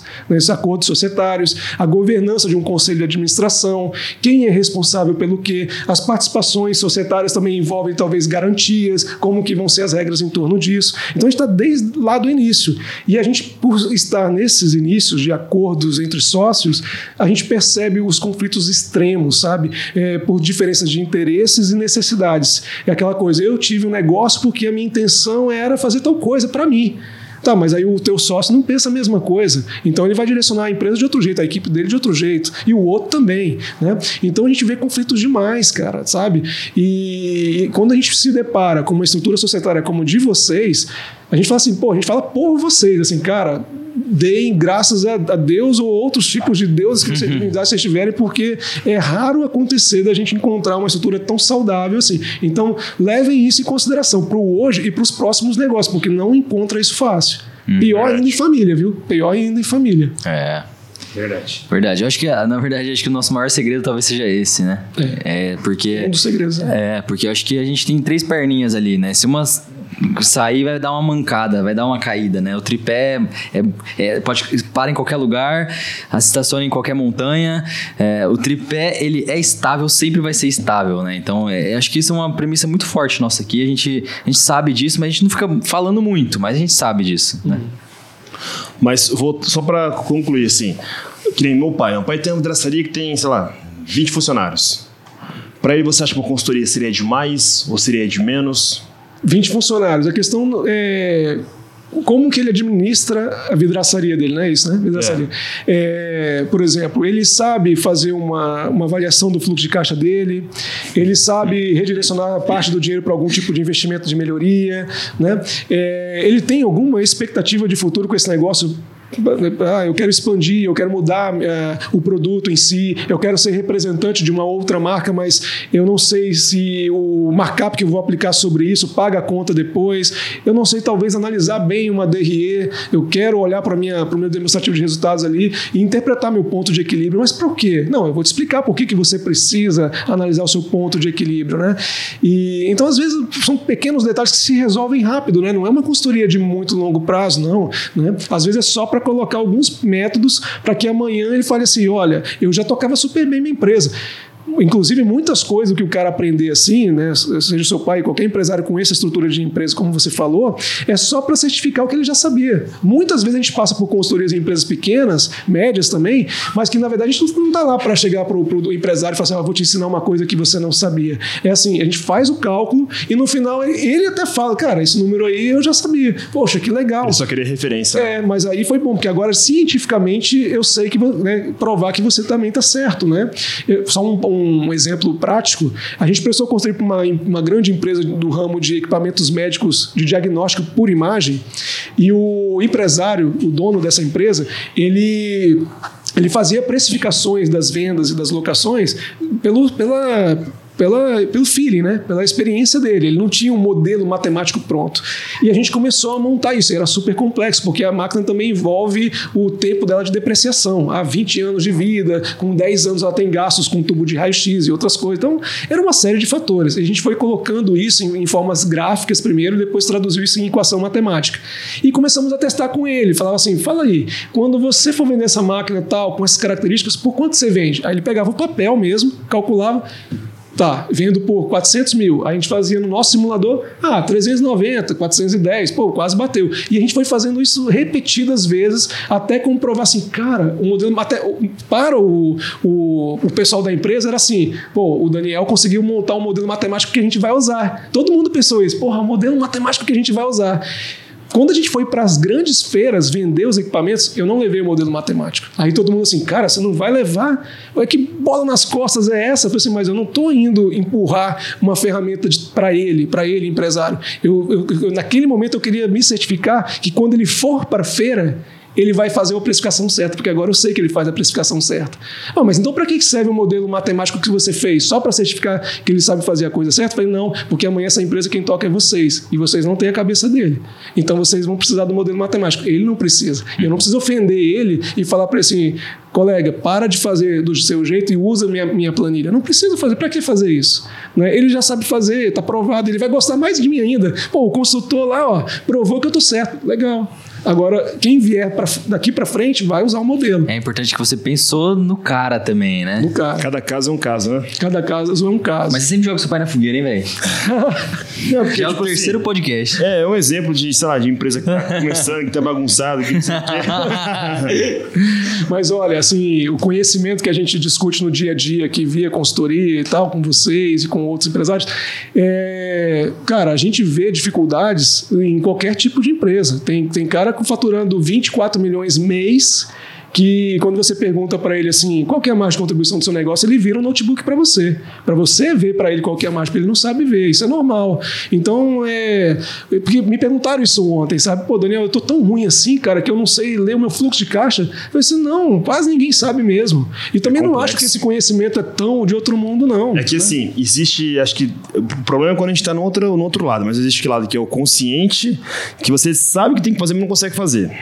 Existe o lado que você não sabe que existe, né? Que é o inconsciente ali. Quando você tá no inconsciente, aí complica, porque daí, tipo, meu. O inconsciente é muito complexo, cara. É, é muito complexo. Porque a galera não sabe eu, eu que existe. Vejo, eu me vejo isso em muitos aspectos ao longo desse todo esse tempo de empresa. Em quantos momentos eu era inconsciente daquilo que eu estava fazendo e que eu poderia ter a consciência teria sido muito melhor. Sabe? Por exemplo, dá um exemplo bem, bem, bem besta. Que a gente. Eu faço parte, parte da programação, sempre trago isso. E eu fiz o sistema de um jeito. E tava tudo errado, ia dar um problema do caramba. Mas eu era inconsciente, eu não sabia o jeito certo de fazer. Pra você tava ótimo. Pra mim tava ótimo. E se eu tivesse a consciência lá no começo de como fazer, eu teria aprendido muito mais. Muito melhor, entendeu? Então, esse inconsciente, é, é ele é importante. Talvez o consultor traga muito desse inconsciente, a consciência, né? a consciência pra pessoa, né? É, mas aí, eu concordo com vocês. E aí entra naquele mérito de, mas qual que é esse consultor, né? Porque, como a gente banalizou mesmo o mercado, tem muitos consultores que não têm a qualificação para ser consultor, aí que mora o risco do cara ter que trazer isso que você está falando e não, não, saber trazer, achar que sabe, porque tem muitos que acham que sabe, né? O, é isso que você falou, que na verdade traduz o que é a vida, né? Assim, putz, a gente acha que sabe um monte de coisa e não sabe nada, nada. né? E o consultor, tem muitos consultores de mercado aí que eles estão jurando que o conhecimento que eles têm resolve. Né? E eles não são capazes de olhar para trás e ver assim, já passei por 20 projetos e não ajudei ninguém. Os caras não olham para trás, eles só olham para frente, né? Então, tá aí um, um grande é desafio. eu acho que o problema é que, assim, é, tem uma galera que fica trazendo um monte de termo, tipo, o cara fala assim, ah, o cara vem com o consultor, não, você sabe qual que é a sua, você falou, margem de contribuição, seu markup, não sei o que, seu lucro líquido, seu lucro bruto, seu custo de pessoa, seu CMO, seu CMV, não sei o que, mas o cara não sabe nem calcular, o cara só fala. Não sei, exatamente. E aí deixa o cara ali, que nem, tipo, quando a gente entra na parte do marketing lá, por que, que o, o cara mais foda que tem hoje é o Denner Lippert lá, né? É. Por que aquele é o cara mais foda? Porque ele trouxe um monte de conceito que a galera ficava falando, mas ninguém calculava, só falava. Ah, o CAC, LTV, não sei o que, só, a galera só falava os termos. Aí o cara foi lá e fez um livro que ensina como calcula exatamente cada passo. E ele repete como que ele calcula toda vez. Então, tipo, tem a fórmula, o cara sabe aplicar, sabe, sabe usar. Aí o cara vai lá e. Ele mostra como usa. Ele literalmente só mostrou como usa. E parece que ele é o sabe muito mais. Sim. Né? Só mostrou. Mas ele deu um passo jeito. a mais. Ele deu um passo a mais. É a diferença do consultor, que é o cara que só ficava falando, ó, você tem que calcular seu oh, CAC. Você tem que calcular o CAC aqui, ó. Você tem que ir atrás do CAC. Aqui, o CAC é, ah, é o custo de aquisição de clientes, cara. É, é quanto você vai custar? Como você calcular? Então, aí é, você ah. tem que pegar quanto você gastou pra pegar um cliente, entendeu? É. Outro desafio nisso aí aí é quando o cara já sabe calcular tudo e quando tá lá, estão lá todos os números, você fala assim, tá, e o que, que eu faço com isso? E o cara o não é sabe. bom ou ruim, né? É, e aí o cara não sabe, né? E sabe o que é o pior? Às vezes a gente acha que tudo isso é muito novo. Mas isso existe há muito tempo, cara. É muito tempo. Existem metodologias muito antigas de LTV, CAC, tudo muito antigo, muito estudado, né? E o pior é que é- é que essa, isso que você falou, putz, você calculou, tá? Cheguei lá, meu CAC é tipo 23 reais por cliente. e aí? Tá absurdo, velho. Então, absurdo? Depende. É, depende, né? Depende, se eu vendo um negócio que. Ué, se custa eu vendo um negócio que vale um milhão, É, é. vale um milhão. Não, milhão 23 é reais, baixo então, pra caralho, né? É de graça, entendeu? Mas aí que tá, mas o cara, tipo, às vezes não entende. Tipo assim, o cara fala, "Ah, meu CAC é 23 reais. Mas aí, isso é um absurdo pra gente. É, eu pensei na Você já gente. soltou já o. é, o que, que é um bom e o que, que é ruim pra gente, já, já tá. Cuidado, cuidado. É. mas enfim, mas é justamente isso aí, porque eu acho que o consultor também, se ele for um cara experiente, ele vai trazer referência, ó, na empresa Y que eu trabalhei lá, a gente tinha um CAC assim, a gente fez assim, assim, assado, a gente tentou abaixar, trouxe isso pra cá, isso pra lá e abaixou ali. Né? Agora o cara não tem experiência, por isso que, tipo, a franquia, quando é uma franquia grande, que é o nosso caso, por exemplo, acaba acontecendo de que as coisas mais, ficam mais claras e mais fáceis. Por quê? Porque quando o cara fala assim, ó, vendi no primeiro mês 40 mil reais, por exemplo, uma loja nossa, a gente já sabe o que, que aconteceu com a loja que faturou 40 mil reais. Tem alguns caminhos. Então a gente tem alguns dados que já aconteceu, ó, tal loja depois de três meses foi para 80. Outra loja não. Ela ficou assim durante um ano. A outra não. A outra já, segundo mês já dobrou. Enfim, então a gente consegue trazer mais porque a gente tem métrica, tem data, tem referência, né? E um consultor experiente faz isso, né? Isso, isso. Ele- exatamente. Por isso que o histórico desse cara tem que ser muito grande para fazer, fazer essas comparações, né? E tem o fator também do de- desse consultor ter tido alguns tipos de estudos que quanto mais ele passar por experiências, mais ele refina, né, o- as metodologias dele. Vocês que, que são da área de engenharia sabem o que eu estou falando, assim, que, por exemplo, por que, que na área de, de administração tem muito engenheiro? Pelo menos na minha época, quando eu comecei a trabalhar, a, a moda era é isso e não mudou tanto, assim, né? A gente, mudou é, não mudou, a gente coloca engenheiro, né? Por quê? Porque a, a habilidade lógica, principalmente a lógica a matemática, é muito apurada. E isso facilita você fazer... Resolver que- problemas. Resolver problemas, exatamente. Né? E isso se aprimora dia após dia. Quanto mais problemas vocês resolvem. O consultor tem que ser esse cara, que a cabeça dele fica cada vez mais aprimorada. É uma teia de aranha cada vez mais complexa. Né?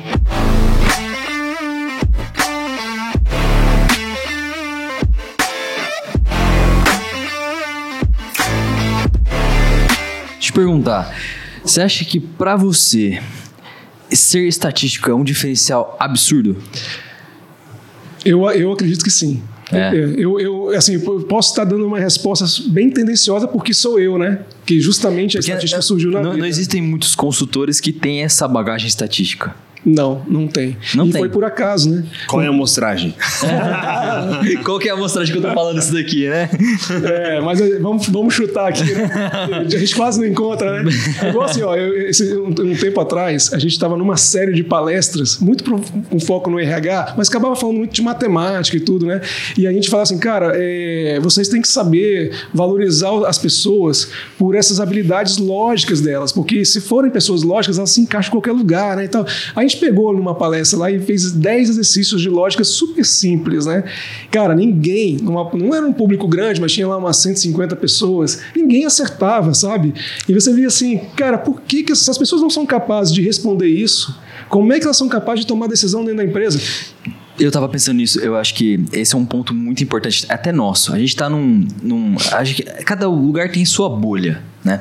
Eu acho que a gente tá numa bolha hoje. Eu fico toda vez olhando pra dentro e fico pensando, pô, tamo numa bolha, né? Eu até vou dar um, um spoilerzinho nosso aqui, mas é, eu acho que é, é, a, a- a gente acaba entrando num- numa bolha que a gente acha que as- todas as pessoas nossas ou são muito boas ou não são muito boas. A gente sempre fica olhando isso. E, e- e é muito importante a gente olhar para fora. Por exemplo, é bom se espelhar em algum lugar muito grande. Por exemplo, eu fico pensando, muito provavelmente o Google deve ter pessoas muito boas lá dentro. E aí é legal você pegar essa referência entre vocês aqui, a nós aqui e o Google. E lá no Google tem muitas pessoas que trabalham com lógica. Eu acho que deve ser a maioria maçã possante, deve ser muito bom com lógica.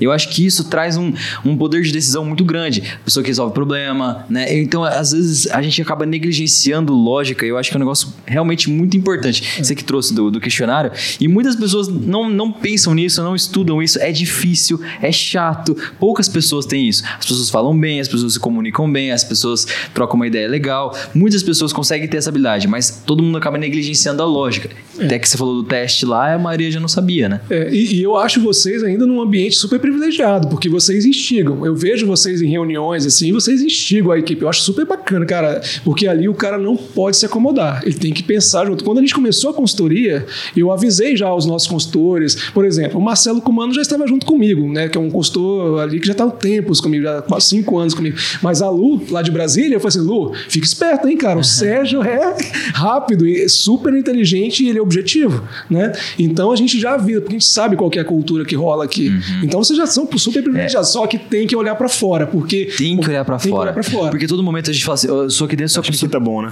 Hã? Acho é, que tá bom demais e, olhar assim. E todo momento eu olho aqui dentro, eu sou um pouco posso, eu talvez eu seja um pouquinho carrasco até, porque eu olho para aqui dentro e falo assim, não tá bom, não tá bom. Porque eu fico olhando toda a referência maior que existe. Entendi. A todo momento eu fico comparando o cara lá do Google, o cara lá do da Netflix, toda hora eu fico comparando esses caras Pô, falta mais, falta mais, falta mais, falta mais. Toda hora. E a regra vai subindo, né?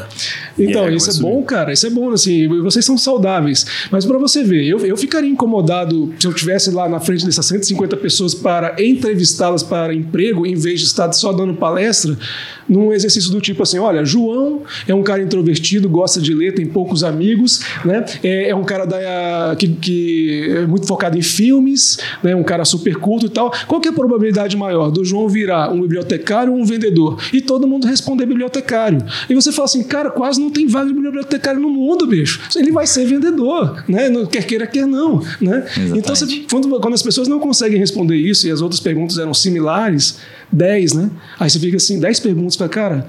Perceberam que se a gente não consegue responder isso, a gente talvez esteja tomando decisões erradas na nossa empresa hoje. Né? Então, é nesse ponto que eu acho que tem que forçar. Eu olho para o meu filho de 10 para 10, 11 anos e eu acho assim, cara, eu deveria já estar ensinando Excel. Ele já está estudando uma programação, mas eu deveria estar estudando, ensinando ele Excel. Porque no Excel, por conta da lógica de matriz, você tem um aprimoramento natural é, ali, sabe? De, de, de, da forma de você pensar. E eu acho que as escolas tinham que fazer isso, cara. Pô, ensina Excel, cara. Essa ferramenta nunca vai morrer. Não é à toa que na briga IBM, Apple e a Microsoft em 1979, o Excel, que era o Lotus 123, ele era o foco da briga. Ele era o foco da briga. É que o Excel traz uma regra muito básica que você falou que é a matriz. E matriz nunca vai acabar nunca. nunca não acabar, tem cara. como acabar. então não tem como mesmo. Não é? Fantástico isso, né? E agora imagina uma empresa inteira se baseando nisso, aprimorando o intelecto das pessoas assim. Sim. Né? Da hora. Tô gostando do papo hoje. Que tipo, tá um negócio. O é, nível mais tá mais alto, né? profundo, né? tá mais profundo, profundo né? hoje. Vai tá... ser, vamos ver se a galera, gosta. Né? Como é que podcast mais cansativo? Cansativo, né? Não, tá aí, tá dinâmico, tá, tá legal. O, o Daniel, Fala pra gente que a gente tá na pauta aqui, tá? Que eu acho legal a gente contar um pouco de história. Assim, conta algum caso, tipo, sem ser o The Best, né? Conta uhum. algum caso de sucesso que você aplicou numa empresa que mudou, assim, que vocês entraram, mudaram alguma coisa, alguma coisa que você fala, putz, o pessoal tá. Não precisa citar o nome da empresa, né? Só fala que mudaram lá dentro, o que, que transformou isso no, na empresa. Ó, é, é, é, tem, são se você for pensar, fazer a listagem de todas as nossas empresas, cada uma delas tem um sucesso parcial de algo, né? Uhum. Cada novo processo, um sistema que entra em vigor, né? uma metodologia, eu vejo como um sucesso. Mas falar assim, agora pensando na empresa como um todo, que projeto que você pegou que a empresa mudou da noite para o dia, né? Eu nem vou falar de empresa grande, não. A gente pegou há uns quatro anos atrás uma empresa voltada ao mercado de energia, né? E que os sócios eles tiveram um problema com é, de fraude eles, eles foram roubados mesmo, assim, com, por um outro sócio, desvio de, de dinheiro, de pagamento de imposto que não aconteceu e o dinheiro foi para outro lado, vendas que foram feitas, mas que o produto não foi entregue e o dinheiro foi embolsado e tal. E que eles ficaram também impossibilitados de brigar na justiça, porque a fraude que foi cometida, se eles fossem na justiça, eles também pagariam por esse Nossa. problema. Então estava gravíssimo, né? E aí, um advogado, que eles chamaram assim, cara, você precisa nos ajudar, a gente tem que sair dessa, a gente está com uma dívida de mais de milhão, uma empresa faturando na época, uma empresa pequena, né, de 250, 300 mil mês, né? E, e cheio de problema de impostos também e tal, e, e funcionários lá dentro ao extremo, um monte de gente desnecessária na empresa, eles estavam perdidão. E por que, que eles estavam assim, né? Porque o cara que, que fraudou, ele era a inteligência do negócio. Os outros foram todos convidados como sócio, entraram capitalizando tal. Então, Nossa. imagina que o cara frauda você, larga você, se vira, tchau. Só que aí você fala assim, cara, mas eu não sei tocar esse negócio. E agora? Né? Então, eles estavam nessa. Aí o advogado ouviu a conversa assim, cara vocês precisam conversar com esse cara aqui, ó. E passou o meu cartão, você liga para esse cara e, e, passa essa história inteira para ele. A gente foi para uma lanchonete, uma cafeteria, sentaram, contaram a história inteira. E aí eu falei assim, bom, eu vou assumir o desafio com vocês, vamos tentar reverter essa história, né? E aí foi tudo, né? Tudo que vocês possam imaginar, desde planejamento estratégico para falar assim, cara, o que, que vocês vendem? Para quem que vocês vendem? Só para vocês terem uma ideia, já na primeira semana eles já estavam assim, não, cara, a gente vai tirar o nosso pé na lama porque a gente vai fazer uma grande venda para a Universidade de Maringá disso aqui, ó, um projeto de 2 milhões e com um milhão e meio a gente já está no lucro. Aí eu falei assim, pô, seu projeto é 2 milhões, como é que com um milhão e meio você está no lucro? Vamos fazer esse cálculo. Aí eu comecei a ensinar a fazer cálculo, eles nem sabiam fazer. Né? De DRE, eles não sabiam analisar. A gente começou a fazer análise da precificação disso, até imposto estava errado no cálculo. Eu falei assim, sabe por que tem que ser 2 milhões? Porque tem que ser 2 milhões, senão você não paga a conta aqui. Ó. Vocês já iriam fechar por um milhão e meio, aí vocês estavam ferrados de vez. Eles olharam assim, cara, então, a partir de hoje, tudo que a gente fizer tem que passar por você. Eu falei, beleza, então vamos embora. Então foi revisão de preços, renegociação com clientes, né? É, demissão de funcionários. Pra você, pra você virou sócio deles, você virou sócio, sócio deles. cara. A gente, a gente, contratou gente tudo como PJ. Os advogados assim, você tá louco, PJ? Cara, agora eu assumo a responsabilidade, vai ter que ser PJ. A empresa não tem condição de colocar CLT nenhum aqui. Foi todo mundo PJ, os advogados assim, cara, eu não assino isso aí não. Falei, tranquilo, eu já tô acostumado, manda ver que a responsabilidade é minha. Resumo da história: essa empresa, depois de três anos, ela, ela virou o ano com tudo isso quitado. Tinha ainda um sócio ainda para sair do negócio, saiu com, pagando, pagando ele. ele e com 800 mil livros na conta. Caraca. Hoje essa empresa, além de ser serviços, ela virou indústria também e está em crescimento. Então, essa é uma empresa que hoje a gente fica com É muito legal ouvir isso, eu fico muito feliz. É legal, né? É muito legal. E tem vários, cara, tem assim, coisas até menores, assim, do tipo, o empresário que. A gente chegou um dia para um empresário assim, que já estava super bem, já estava bem. Mas aí o filho virou para o pai, né? Esse empresário, e falou assim: pai, quanto você acha que você ganha por mês, livre, líquido, no bolso? Ah uns 30 mil. Aí, pai, você acha que 30 mil só? Essa empresa desse tamanho sobra 30 mil no seu bolso? É. Não, não. Daniel já fez o cálculo aqui, ó. Sobra 80 e poucos mil mês no seu bolso. Aí ele, pô, tudo isso? falei, mas como é que você acha que você comprou a casa tal, a casa tal, o apartamento, sei lá o quê? Aí ele, não, mas é muito dinheiro. Pô, tô bem assim. Falei, é. Três anos depois, a gente foi fazendo uma reformulação de contratos de clientes, locação, vendas, serviço de manutenção e tal. A gente foi reformulando preço, um monte de coisa. Três anos depois, essa, esse cara estava tendo três vezes mais lucro líquido no bolso. Ele saiu de 80 mil para cento, não foi quase, quase 3, 198 mil mês. Então você olhar para isso assim, cara, a gente colocou quase três vezes mais dinheiro no bolso. No bolso do cara, do cidadão, em três anos. É, ele uma vez até ele, ele viajando comigo para Cascavel, ele perguntou assim para mim: Cara, eu acho que você ganha muito pouco, você deveria ser tipo um sócio nosso, para você ganhar também isso aí. Eu olhava para ele assim e ficava, não, beleza. Vai, faz você achar, né? E tal, né? Na verdade, assim, é, eu, claro, isso poderia ter acontecido de fato, né? Mas lá aconteceu outros fatores, né? Que eu já sabia que iria acontecer, que eu não iria permanecer lá. E eu falei para eles antes: depois de três anos a gente não vai estar aqui. E aí aconteceu mesmo, a gente saiu, deixamos eles bem, somos super amigos, assim, a gente já, já se adora.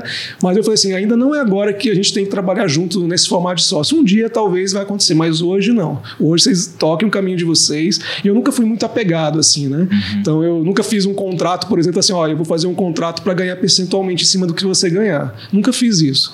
Né? Eu acho que meu trabalho assim, é tipo um professor, mas claro que aprende junto. E você né? curte muito isso, né? Eu acho que o processo de mudar a empresa da pessoa vale mais do que um dinheirão, né? Às vezes. Posso te comentar isso rapidamente? Por quê? Porque, assim, como eu te falei, eu não, não tinha intenção de ser consultor, mas depois que eu aprendi a ser consultor, eu aprendi uma coisa chamada propósito, que vocês também discutiram um tempo atrás. Eu achei muito uhum. legal aquela discussão. Eu fui meio pelo seu lado, sabe, do, do, propósito. Uhum. E eu penso assim, cara, eu tenho um propósito. Eu não faço caridade. Eu não faço caridade assim. Eu posso até ajudar de graça, fazer um projeto ali e tal. Mas eu gosto de fazer assim. Eu ajudo o empresário, porque o empresário eu ajudo ele e ele ajuda uma cacetada de gente para baixo. Uhum. Né? É muito mais eficiente isso do que eu ficar fazendo caridade de final de semana. Não, não, eu vou ajudar o empresário.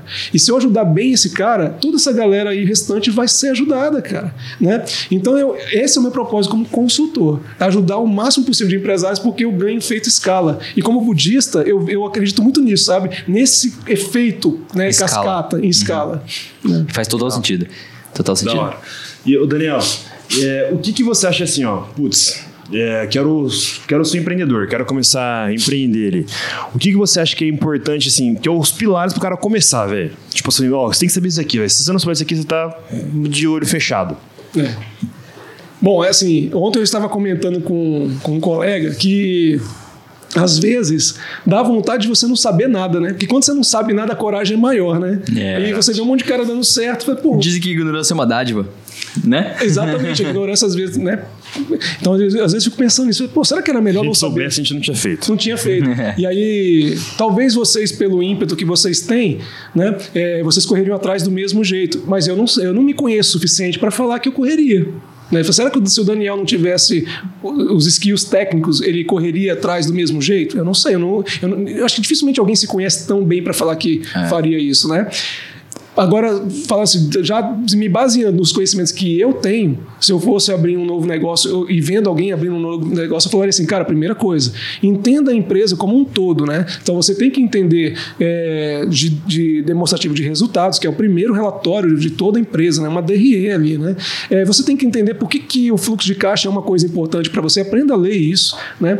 É, legislação, cara, você pode terceirizar isso, né? Você pode chamar um contador, uma assessoria para a parte de RH, que muitas vezes é o próprio contador. Né? Isso aí se resolve. Legislação trabalhista, você tem advogados para isso, mas para dentro da empresa, eu não acho, por exemplo, que é fundamental que o cara entenda de boas práticas de venda se ele pode contratar um baita vendedor, um baita gerente, né? Tudo, mas ele tem que entender do, do núcleo da empresa em si, que é onde o dinheiro dele entra, ele usa para alguma coisa e o dinheiro sai. Né? Isso aí é o, é o, é o, o essencial. O principal financeiro. O principal. Então eu acho que ele, pelo menos, tem que aprender isso. Ele tem que entender, assim, quando você fala de capital de giro, o que, que é, quando você fala de, de endividamento, até onde você pode ir. Ele tem que entender essas coisas. Claro, é, eu já pressuponho que essa pessoa já está decidindo por um negócio porque ele conhece o produto ou o serviço. Uhum. Né? Porque também, assim, escolher. O cara não sabe nada de é, nada, tem que primeiro saber o produto que ele quer vender, acho que primeiro de tudo, né? Esse é o primeiro ponto. Então eu já estou imaginando que o cara chegou para mim e falou assim: Daniel, o que, que eu tenho que saber para tocar minha empresa? Ah, sim, mas você já sabe qual que é a empresa, ah, né? Entendi, sim. Porque se você não nem souber, eu falo assim, então primeira coisa é aprenda a gostar de alguma coisa é. lá fora. Né? o que, que você pode ser bom, né? É. é. Não, mas acho que você deu um, um, ponto importante. Eu já tenho um negócio, mas o que, que eu tenho que fazer básico para o negócio começar? Talvez acho que é isso, né? Olhar para o núcleo, olhar o DRE da sua empresa, ver o resultado e aonde eu coloco o dinheiro. Onde que entra dinheiro, aonde que sobra dinheiro, aonde que eu coloco o que sobrar, enfim, acho que é isso, né? E, olha, assim, é, exemplo prático de uma coisa que, que, é simples, mas pode pegar empresas grandes. Tem uma empresa aí de faturamento de 2 milhões de reais mês. Ela, o cara tá, 70, ele vende dois tipos de produtos. Um, ele 70% das vendas está nesse produto A, produto A dele, com um markup de dois pontos. Ou seja, cada um real ele vende a dois. O produto B dele é os outros 30% da venda, um markup de 1,5. Então, cada um real ele põe, de custo ele põe 1,5 a mais. Né? É, aí ele falou assim, cara, sabe de uma coisa? Eu quero vender mais o B, que eu sei que o markup é de 1,5, mas ele me dá muito menos trabalho. Ele, esse aqui em 10 dias eu entrego para o cliente, o outro leva 40 dias para entregar. Eu quero migrar para cá e vou migrar, porque em 10 dias eu faço, eu sei que o markup é menor, mas aí eu vou vender mais. Aí você fala pro cara assim, mas você já parou para pensar que quando você fizer essa migração, mudar né, esse peso, sair de 70 para cá virar só 30 e o que era 30 virar 70, que a sua necessidade de capital de giro vai aumentar? Porque você vai precisar de mais dinheiro porque você está trabalhando com um produto menor. De um, que é um tempo consumo. menor também, né? O, o ciclo dele é menor. Exatamente. E aí o cara tá lá com 2 milhões de reais rodando mês e não sabe isso. Ele olha assim, caramba, eu ia tomar essa decisão, então, e daqui a três aí meses... Aí não tem fluxo de caixa, ele não tem caixa para comprar, ele que ficar patinando, postergando conta, pagando juros para conseguir gerar o primeiro, conseguir o negócio rodar sozinho, né? Exatamente. Ah, esses caras, eles têm uma grande vantagem, né? Porque como eles conhecem muito bem o produto e serviço, na hora que o negócio começa a apertar, eles dão um jeito. Aí eles, vendem, aí eles vendem mais um pouco, eles vão dando um jeito. Só que é perigoso, né? Porque se esse cara adoece, se esse cara tem qualquer né, problema ali, pronto, a empresa sozinha não anda mais, né? Ele sabe pra onde sair, né? Quando tem, é, tem, muita empresa assim, né? Tem um cara que presta manutenção pra gente, né? Da câmera fria lá, o pessoal do Brito. É, é exatamente isso. O cara, o cara deu um problema no canto, ele pega dinheiro de outro lugar, ele faz uma outra coisa, ele sabe. encaixa, mas né? se esse cara sair, meu ferrou. Deus, ferrou. É. Cara, Espero que meu pai é muito assim também. É. Não, mas é, então, aí, esse é o problema. Isso aqui tá parecendo quando a gente vai falar de psicologia, o horóscopo, né? Parece que encaixa pra nós, né? Mas é todo mundo, todo né? Mundo. É todo mundo assim, todo né? mundo, cara. O cara sabe, tipo, o, do, quando o dono é bom, né? E, e, acontece, né? O duro quando o dono não é bom, né, velho? Ferrou, o cara ferrou. não sabe, né? Aí, ó, eu vou falar pra vocês, assim, que esse conhecimento que a consultoria vai adquirindo, que quando tá, está com vocês, está aprendendo com vocês e vai somando mais ainda para pro lado de cá, a gente fica o tempo todo pensando assim, pô, a gente já conhece pra caramba, né? Será que a gente não poderia montar um grande produto e a gente vender e virar milionário? Sabe o que, que falta? Na, eu vou falar que falta em mim, né? E eu acho que falta na maioria dos consultores também. É, a gente não tem o que vocês, por exemplo, têm né? Que fala assim, cara, a gente não consegue ter aquela grande ideia. Quando você vê o cara pensou, eu falei, pô, por que, que eu não pensei nisso? E o cara pensou, bicho. Porque você não pensa nisso. você não pensa nisso. Você é o cara para pegar a metodologia, implementar e, e, salvar o número, né? Aqui, ó, melhorou o resultado. Mas vai pensar num empreendimento novo. A gente, eu, eu travo, por exemplo. E, cara, eu não consigo pensar num isso, novo. Mas você coloca como você sabe das suas limitações. É como se fosse isso. É. É tipo é. isso. Pô, teve um dia que você contou um negócio que eu fiquei com aquilo na cabeça. Queria que você repetisse aqui. Você falou aquela que é a questão da criatividade. Porque aquele dia você falou um negócio pra mim, a gente tava numa reunião lá no barracão. E você deu uma, claro, deu uma. Deu uma... Um tapa, um, joga de água na cara. Não, pá. não, não, foi o contrário. Ele deu, fez um carinho em mim, sabe? Ah. Aumentou o meu ego ali é. na, na, na, hora que ele falou. Só que, tipo, eu fiquei com isso na cabeça. Falei, é, que você falou assim que a criatividade ela tem um tempo, né? Tem um estudo de um isso. livro que você leu, alguma coisa assim, que, tipo, pra mim, não, não tô me gabando, mas para mim é muito natural ter ideias. É muito, sei lá. Quando, quando, a pessoa fala que não tem ideia, que você fala assim, fico até assustado. Fala, meu, será que tipo, se eu tenho algum problema, né? Tipo, que seja bom no caso, né? Mas para mim é muito natural. Mas você falou que tem um dado que, tipo, até os 30 anos, não sei como é que é. É, se você. Primeiro, se você estudar o histórico dos grandes empreendedores, você vai perceber uma coisa em comum, que é a idade né, você vai ver que eles estão tudo ali nas, nas faixas dos 20 aos 30 anos. E, e não só no empreendedorismo empresarial, você vai ver que as grandes ideias na área da ciência também foram desse jeito. Né? Então tem uma faixa de tempo ali, tanto que você vai pegar o Einstein, o que ele defendeu ao longo da, da, da vida dele foi tudo construído nessa faixa etária. Né? Então isso, isso, tem esse, realmente essa, esse fator e tem, existe uma questão orgânica envolvida, como seu cérebro está trabalhando ali.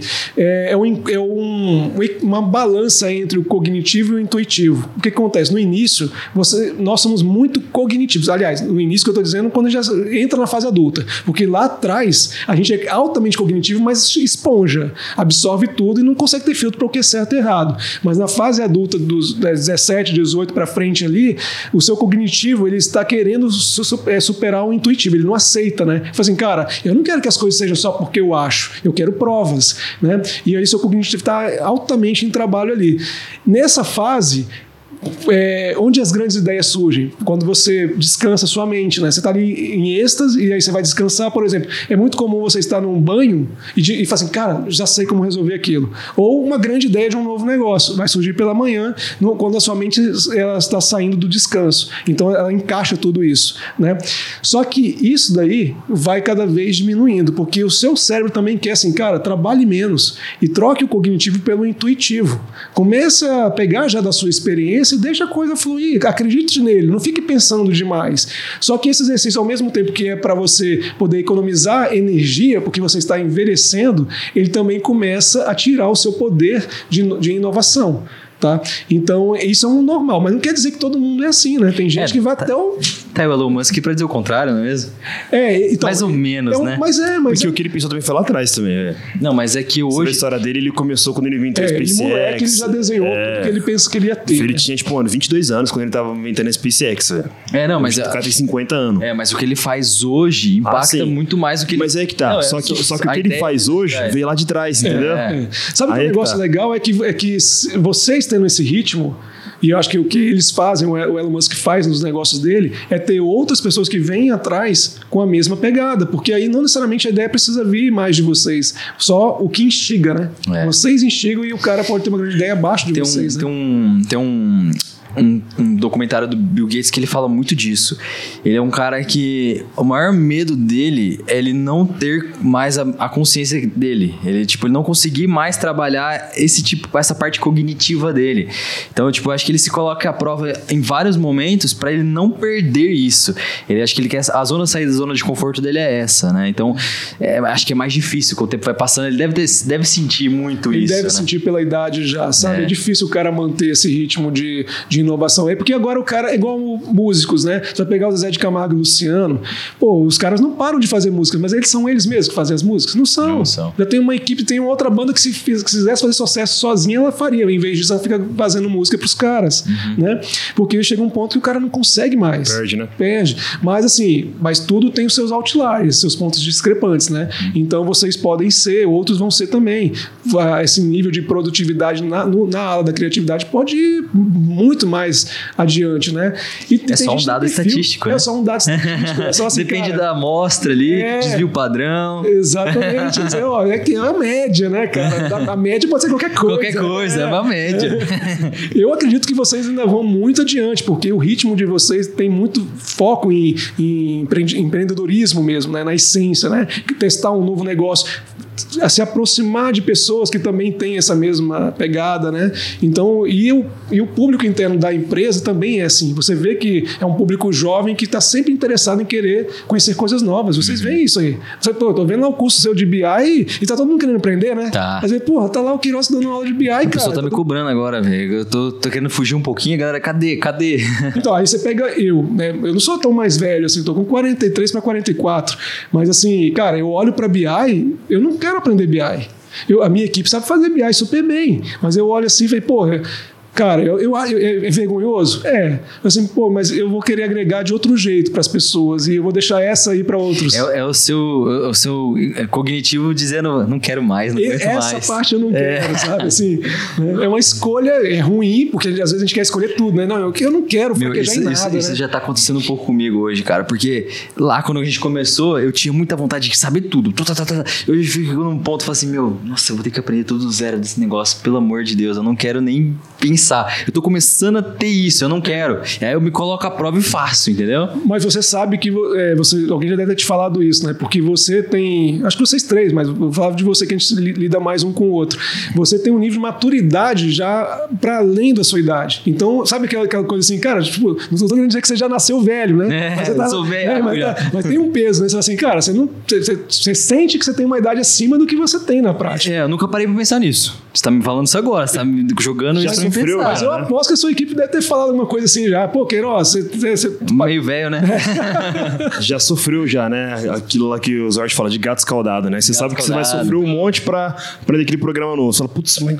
Nossa! Mas, eu, mas eu, não desisto. Eu falo assim, eu vou fazer. Putz, vou fazer, dane-se. Eu quero, vou... Vai doer, mas vou fazer. Porque senão eu, eu, me travo. Eu me travo. Eu não gosto de me travar, entendeu? Eu fico, eu acho que eu fico em é, claustrofóbico, em, mente claustrofóbica. Eu não quero ser isso, entendeu? Às vezes eu fico me pegando. Falo assim, nossa, eu não quero fazer isso. Pelo amor de Deus. Ó, oh, e também é o seguinte, né? É, você vai decidindo ao longo da sua vida onde que o seu esforço vai gerar mais resultado para aquilo, para aquelas pessoas que estão mais precisando de você, né? Hoje eu olho para minha família e vejo assim, cara, o meu melhor esforço é para esse sentido. Às vezes eu tenho que abdicar de aprender outras coisas, mas eu tenho que vir por aqui para dar um resultado mais rápido para a família. Uhum. Eu digo isso porque eu já fui diferente também de querer abraçar o mundo e topar coisas assim inacreditáveis, né? Pô, de, porque eu tive um.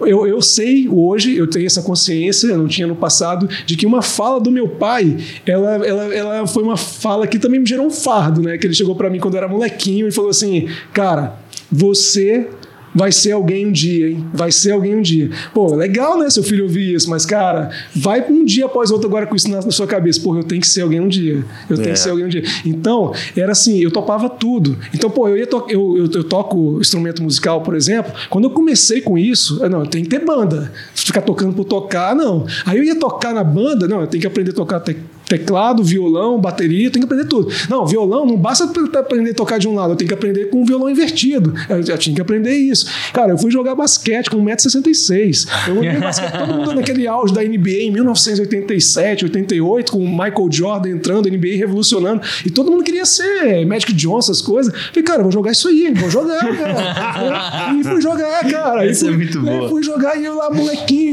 e pior que arremessava pra caramba de três e tudo. Entrei na, no Vizinhança, que eu foi o time que revelou Oscar, Pipoca, os, os melhores jogadores da seleção da década de 80. Você chegou a jogar? Joguei lá. Joguei lá, Nossa. joguei, cara. E eu tinha 1,66m. 1,66m. Mentira. Nossa. Ó, o universo, o universo da, do Uniceub, Universo, que foi um dos primeiros times formados na nova geração de, de liga de basquete brasileiro, eu jogava no, no, Um ano antes do universo ser criado, eu jogava no time, cara.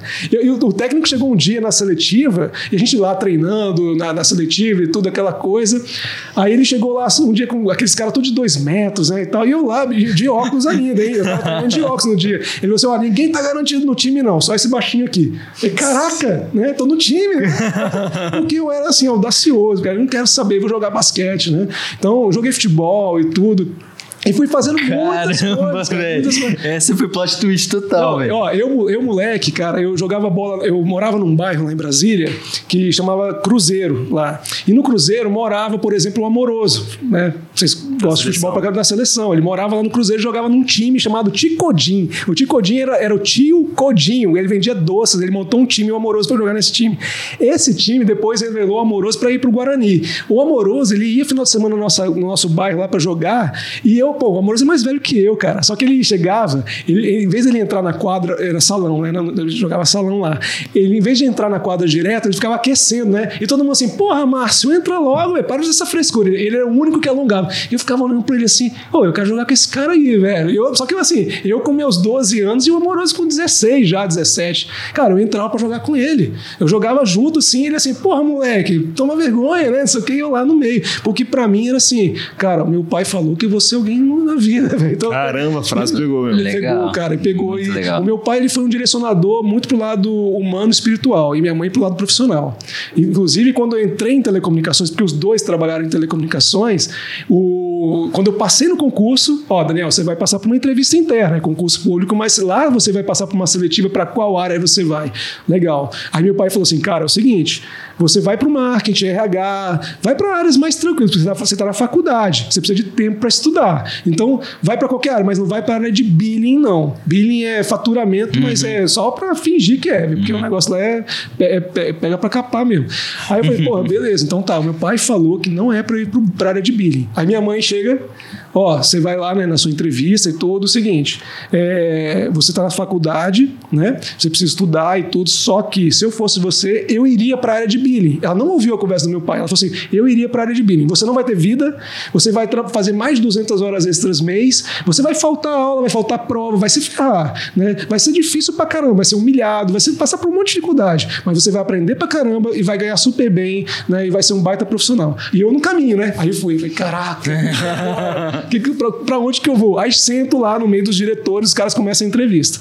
Daqui a pouco um deles vira e fala assim, pô, acho que esse menino tem perfil para ir lá pro billing, né? Aí eu, cara, eu quero ir pro billing. Aí eles disseram, ah, quer? Quer. Ah, então tá, pronto, vai lá no setor tal e tal. E fui, né? Aí cheguei em casa, pai, fui lá pra área de billing. Falei, mas você tá doido? Você não vai pra, pra faculdade, você não vai, cara, você não vai conseguir fazer nada na sua vida. Falei, não, mas eu vou, vou topar essa. E fui, cara. E essa área foi uma, foi uma das grandes influências da minha carreira, né? Então é a área que mais paga bem na empresa, realmente não tem vida. Eu lembro uma vez, só mais um parênteses aqui, eu estava uma vez numa danceteria, tinha acabado de chegar, duas da manhã, com um amigo meu, assim, cara, vamos lá, vamos beber todos, não sei o que, né, e tal. Quando eu entrei, cara, entrei, eu tinha acabado de ir pra frente, onde tinha um palco, onde a banda tava tocando, meu telefone toca. Aí eu olhei, pô, não acredito, cara, vai ter que voltar pro trabalho. Aí meu, os, duas da manhã? Duas da manhã. Meus amigos já estavam acostumados com isso, né? Ele olhou, o cara olhou e falou, porra, Daniel, tu vai voltar pro trabalho, você acabou de pagar pra entrar. Eu falei, cara, vou ter que voltar lá, velho, não tem jeito. Aí peguei, né? É, tava com uma long neck, tomei rapidinho e entrei na fila. Só que eu tinha uma menina que ela estava na fila, acho que ela observou eu entrando e depois entrando na fila. Aí ela olhou assim, pô, mas você já tá saindo? Aí eu disse, é, então, tô saindo, cara, me ligaram pra voltar pro trabalho. Ela falou assim, ah, trabalhar? Essa hora? Onde é que você trabalha? Eu falei, não, eu trabalho lá na, na, Não era vivo, né? Ainda era TCO, né? Ah, eu trabalho na TCO. Ah, você conhece o, Leonardo, que era o meu chefe, né? Eu conheço, é meu chefe. Eu falei, ah, então é por isso que você vai trabalhar. Ela era vizinha do cara, né? Nossa. Eu falei assim, ah, então por isso você vai trabalhar. Eu falei assim, tá vendo? A fama é, pegou, né? Então era esse ritmo nosso lá desse, desse setor. Que me fez, que me fez, né? Que construiu esse profissional que eu sou hoje, que não tem tempo para trabalhar, né? É noite, final de semana e tudo, não para, né? Nossa, muito legal. Cara, Porque isso tipo, faz todo sentido, velho. É a questão do que o, o ambiente molda as pessoas, né? Talvez se você tivesse ido no seu pai, você não ia ser metade do Daniel que você é hoje, né? Com certeza, eu acho. Porque, tipo, é, é igual a gente fala da faculdade também. Putz, é, foi um negócio que é complicado. Não tô querendo dificultar, falar, contar história difícil, não, mas é um negócio que é difícil de fazer. E é aquilo lá, sobe tanta régua sua de limiar de dificuldade que depois tudo que você vai fazer fica fácil né? É. E eu acho que as, a galera às vezes não tem essa percepção. Ela quer pegar o caminho às vezes mais fácil, porque ela vai sofrer menos e tá melhor, né? Igual o seu pai falou para você. Mas as pessoas têm que buscar às vezes o caminho mais difícil para que ela se forje ali, para que ela, ela, se molde para depois aguentar grandes barreiras, né? Vou dar um exemplo bem simples de ambiente que acho que muda. Eu tava esses dias em então stories, o pessoal perguntou para mim se é melhor trabalhar no escritório ou em casa no final de semana. Eu respondi, acho que é melhor vir aqui, porque quando eu tô em casa eu fico tão confortável que eu não quero nem trabalhar. Aí eu me forço a sair de casa, fazer não sei o que, não sei o que, chega aqui, não tem outra coisa a fazer se não for trabalhar. trabalhar. Entendeu? Então isso é. Se o, se o ambiente não tá legal, às vezes dá, só pra você mudar um pouquinho de ambiente, já te ajuda, né? Tem a, a história do. que eu acho muito foda. Que falando que você contou do ambiente, na hora veio isso na cabeça já essa história que é por que os orientais eles são mais é, eles são mais é, são melhores em matemática melhores em ciências exatas ali e aí fizeram um estudo tá no livro do, do Outliers lá né do Fora de Série e fizeram um estudo é, para tentar investigar por que, que os caras eram bons.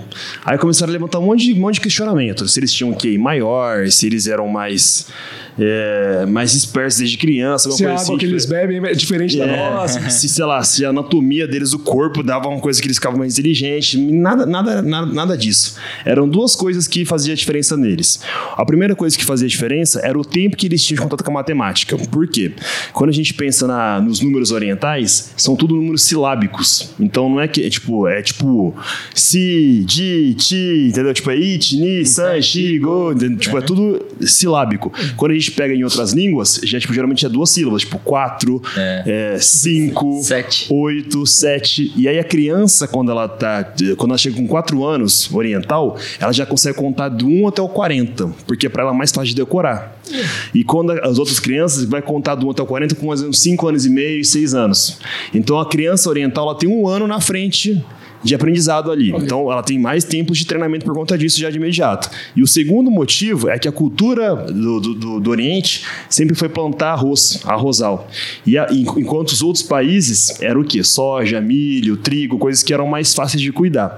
E no arrozal, é, o, o, cara que trabalha no rosal, o cara tem que cuidar muito bem, porque senão o negócio não vai para frente. Então o cara tem que colocar uma argila grossa por cima, depois coloca uma, uma lamaceira, coloca um, um, pé de arroz, tem que deixar ele inundado de água, cuidar todo dia, quase 14 horas por dia. Enquanto outras plantações, é tipo é 7 horas, 8 horas por dia. E tem um detalhe, o arrozal é o ano inteiro. E na Europa, nos Estados Unidos, o pessoal, tipo, fazia o quê? Trabalhava durante, tipo, primavera, verão, outono, chegava no inverno, o pessoal ficava em casa, com, acolhidinho, comendo comida, descansando para esperar o inverno passar. E, e, lá na China era o contrário, os caras tinham que trampar o ano inteiro.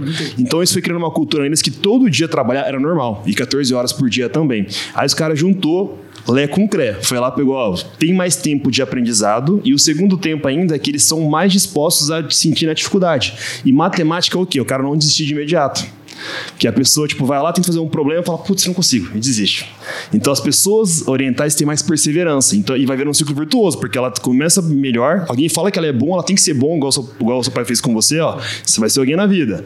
Aí depois o ambiente que ela teve lá atrás de, cultu de cultura, de sempre trabalhar bastante, sempre se esforçar bastante, faz ela persistir mais e vira um negócio, uma bola de neve. É. E aí vira hábito e pronto, né? Exatamente. Na hora que virou uma, uma cultura, acabou, velho. O negócio é muito forte. É.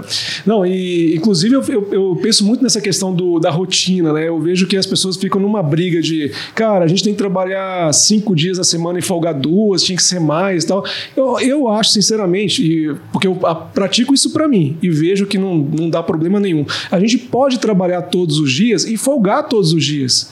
Né? Dá para você colocar aí, assim, porque as pessoas elas se incomodam de trabalhar sábado e domingo. Falei, cara, mas olha, até as crianças, quando vocês observam na, nas tarefas delas, pô, tanto que é incômodo às vezes perder um domingo inteiro de tarefa porque ficou brincando o sábado o dia inteiro. Falei, não era mais fácil você dividir e brincar um pouco e trabalhar um pouco, fazer, exercitar um pouco.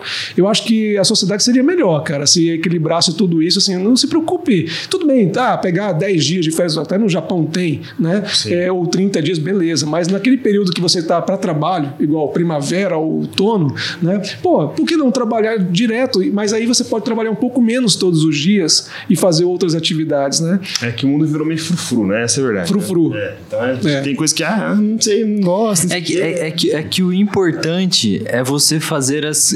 É, o importante é você ser feliz, né? Esse que é o problema. Às vezes a galera confunde o que é ser feliz ali no meio do caminho, né? Às Ixi, vezes ser feliz é não trabalhar. Esse é, é o negócio. é, entendeu? Porque assim, essa cultura é tão, é tão presente que você vê que a cultura mesmo que forja isso, que assim, hoje, até hoje no Japão, as pessoas trabalham lá no mínimo 12 horas.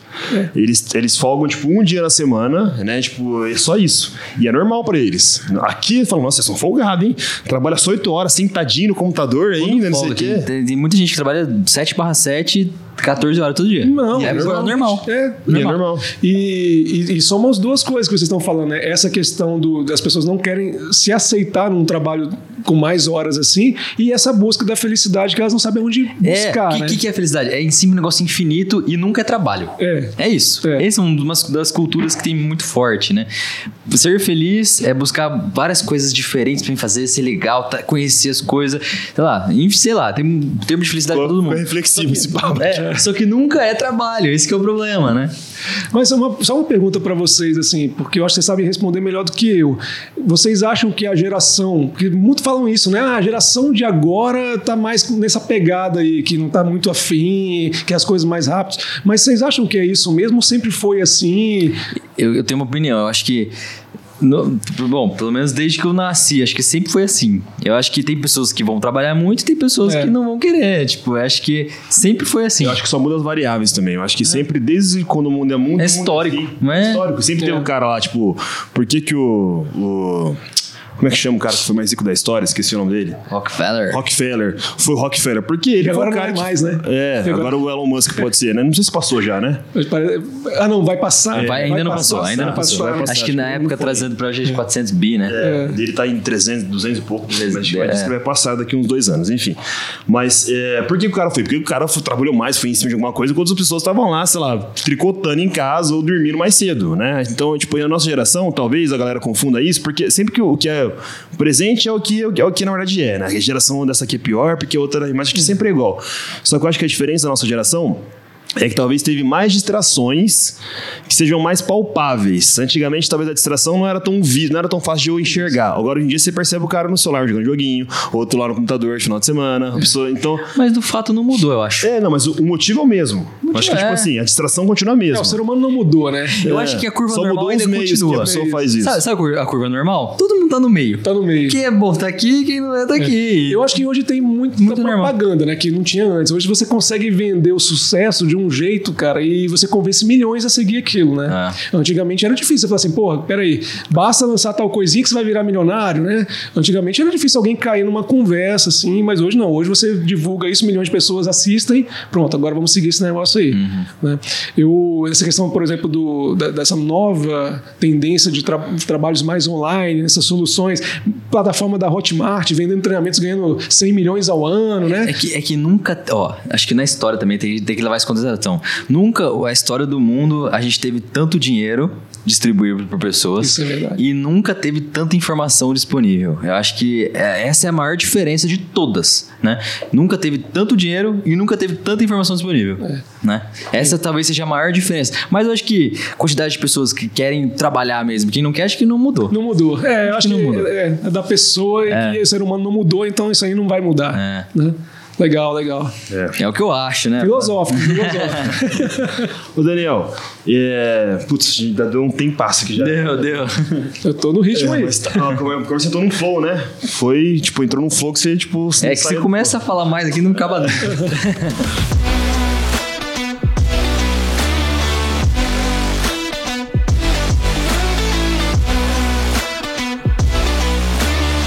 Mas é, pra gente meio que finalizar aqui, que falou muita coisa. Eu queria duas coisas, né? A primeira coisa, assim, só pra galera ter uma noção. Eu sei que cada empresa tem um, um valor, enfim, tem um, um tipo de trabalho a ser feito, mas a consultoria pra uma empresa, assim, uma empresa que tá ouvindo agora, que precisa vender seu peixe aqui, precisa aproveitar. É caro, custa caro pra uma empresa? Tipo, quanto que é mais ou menos em média? Como é que você precifica isso? É um valor único ou não? Né? Ou os consultores precificam isso, como é que eles fazem isso? E a segunda coisa, eu queria que você trouxesse aonde que a pessoa pode buscar mais conhecimento, tipo assim, pra, sobre o negócio, coisas mais técnicas, às vezes a não tem tão disponível. Uhum. Tá, primeiro em relação à precificação de uma consultoria e saber se é caro ou não, né? Vou falar uma métrica básica, tá?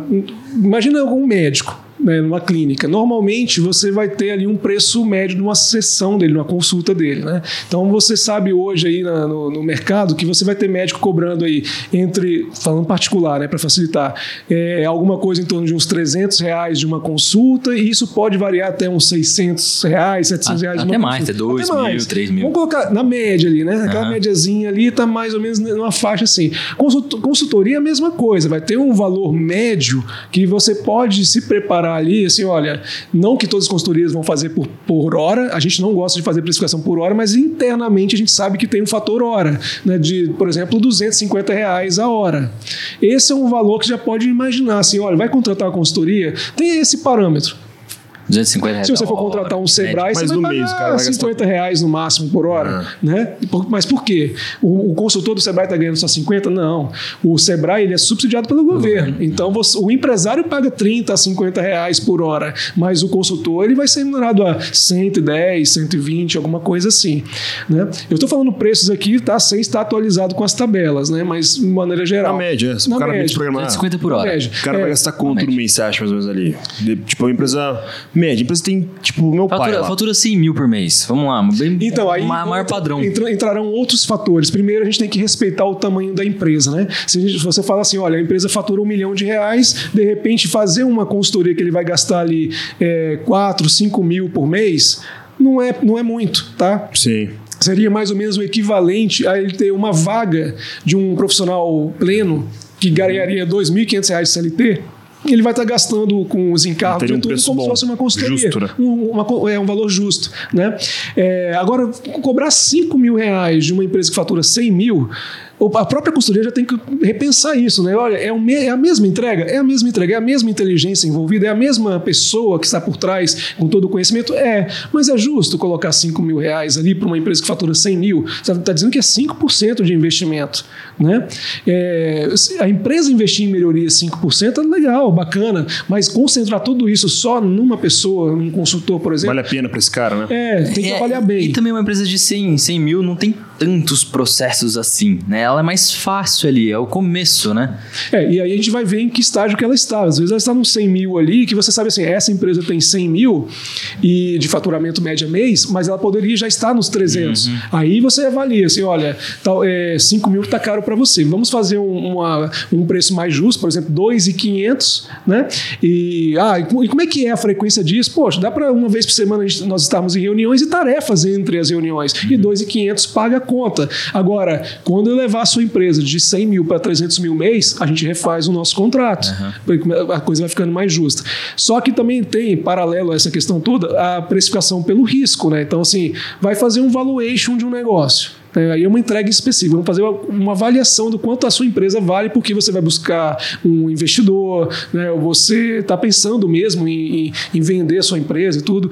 É, tá, isso, isso aí você vai colocar a sua assinatura em cima, é um relatório, diagnóstico, você tem que fazer muitas vezes a, o apoio na reunião de negociação, e na reunião de negociação talvez você vai ter que já ter feito um, o que a gente chama de pré-due diligence, ou seja, aquela auditoria que o próprio cara que vai investir na sua empresa vai ter que fazer também, se você, você já faz antes. Então você vai ter um trabalho todo de certificar que o seu balanço contábil está correto, que os números que vêm dos seus relatórios são verdadeiros, né? não é só pelos números que te contaram, pelos relatórios que te entregaram. Então, isso aí, às vezes, um projeto de um valuation desse custa 80 mil. Uhum. Então, vou fazer o valuation, vou te cobrar 80 mil, porque é o meu nome com o meu CRA ali assinando e tudo, né? Então, também tem essa variante aí, né? É só pra galera ter uma noção, porque às vezes, cara, quanto que custa, né? O cara não tem noção. É, no nosso caso, Sérgio, assim, a gente tem projetos que nos pagam, por exemplo, mensalmente 9 mil, 7 mil, 6 mil, 5 mil. É, tem cliente que já está numa velocidade de cruzeiro conosco aí já há três anos, que o nosso papel com eles é fazer uma reunião por mês. É, eu acho justo o quê? Cara, paga um valor igual você paga o seu, seu contador, R$ 1.500 ali, porque a gente vai sentar, né, sintetizar seus relatórios, analisar junto contigo e fazer uma reunião. Uhum. Não demanda muito tempo, né? É, a gente faz assim por just, a gente acha justo, né? Sim. Mesmo que a empresa esteja faturando 10 milhões mês, não tem por que eu falar que vou fazer um trabalho de um, um fechamento por mês e cobrar na proporção que o cara fatura, né? Mas eu acho que o valor médio ali que você colocou pra galera que vai ser consultor, acho que um valor, talvez o 250 por hora é um valor legal. É um valor bom, é um valor bom. E, e, se, e, se, começar como um consultor júnior pleno ali, que tem que estar sob um guarda-chuva maior gerenciando ele, tem uma remuneração de 110 reais a hora, uhum. por exemplo, é um, é uma métrica boa. bom, cara. Beleza. É. Legal. É isso. E aonde que a gente, tipo assim, algum livro que você recomenda pra galera ler, algum documentário? Isso eu quero saber também. Ah, Mas, porque, ó, tem, porque... tem, tem, que dar um livro assim, ó, que esse é top para você ser um bom empresário, né? Acho que esse que é o caminho. É, não, é porque assim, ó, eu quero, você pode dar um. Não sei se tem bastante, tem bastante? Livros? É. Eu, eu, eu já tive bastante, eu já doei muitos livros, mas eu, quando você olha no meu escritório, você ainda vê muitos livros atrás de mim. Não, mas tipo, você, você tem bastante livro pra indicar, eu tô falando. Ah, pra indicar? É. Ah, não muitos, mas eu tá. tenho alguns. Não, mas é, tipo você pode colocar só um nível tão baixo, porque você já falou vários livros que já leu já, por isso que eu te perguntei é. agora, mas você pode colocar, sei lá, um nível baixo, um médio e um avançado. Porque assim, eu quero o avançado, tá? Um porque avançado. eu tava na palestra outro dia lá do cara, o cara mostrou uns gráficos gráfico para mim que tipo, é totalmente estatístico. Só que eu nunca tinha parado para ver aquilo ali. Eu falei, caramba, e aplicado para negócio. Era um gráfico de comparação de. De tipo de diferencial tangível competitivo. Foi meio na hora o gráfico, ele mostrou tudo que ele fez lá, que ele comparou e tudo. Eu falei, caralho, isso aqui é muito estatístico. E na hora, tipo, você tava falando hoje aqui, eu lembrei daquele gráfico. Falei, caramba, e o cara aprendeu isso aí em algum lugar. Ele não inventou aquilo ali, é. né? Uhum. E até, às vezes tá algum conhecimento que a gente não, não acessa isso, né? Não tá, porque eu, eu li muito livro de tipo muito motivacional, muito ah, faça isso, faça aquilo, mas não tem às vezes livro teórico, técnico. prático, técnico, né? Uhum. Pra, eu, eu, pelo menos, não achei ainda, entendeu? Uhum. Então, querer um, um, pouco de cada coisa, assim. Tá, vamos tentar, né? Assim, tá. é, eu acho que é, é, legal que todo empresário leia esses livros, como você falou, que tem um caráter motivacional, sim, né? Porque, por que, que eu acho isso? Só para depois a gente chegar nos livros mais técnicos, né? É, a gente estava conversando um tempo atrás sobre soft skills, né? Deep skills, hard skills. E tá, então só para quem está ouvindo a gente né, é, se conceituar aí, né? Hard skills, conhecimentos técnicos, né? O soft skills, as habilidades de relacionamento e tal. E deep skills é aquilo assim, é, é o seu autoconhecimento, é esse teu equilíbrio emocional você com você mesmo, para você emocional. se portar bem na sociedade, na sua comunidade, empresa e tal, né? E o que, que a gente percebe nisso? Que, cara, a maior parte do que se fala de sucesso empresarial tem a ver com soft skills e deep skills. Né? Então é muito difícil a gente também falar dos livros muito técnicos, embora a gente vá falar de livros técnicos aqui rapidamente, mas porque a gente sabe que o que vai fazer grande diferença, não toda, óbvio, mas grande diferença é a sua capacidade de relacionamento e você está bem consigo mesmo e as pessoas perceberem que você está bem consigo mesmo e usar isso a favor. Mas tem, mas tem um problema aí. A gente, a gente falou lá da parte que as pessoas têm que ser um pouco mais lógicas. Isso. Se a gente fica muito pautado, a gente sempre fala isso, né? Fica pautado só em soft skills e deep skills, acaba se negligenciando a hard. Só que acho que os dois faz a pessoa ir atrás da hard skill, né? É, acho que é um pouco. Perfeito. Né? É, e essa parte vai estar, tá, né, de certa forma, forma vai estar no hard skills, né? Eu, eu falo isso porque além dos estudos, a Stanford mesmo tem estudos muito aprofundados com essa questão de projetos a longo prazo foram mais bem sucedidos com pessoas hard skills ou com pessoas soft e deep skills, né?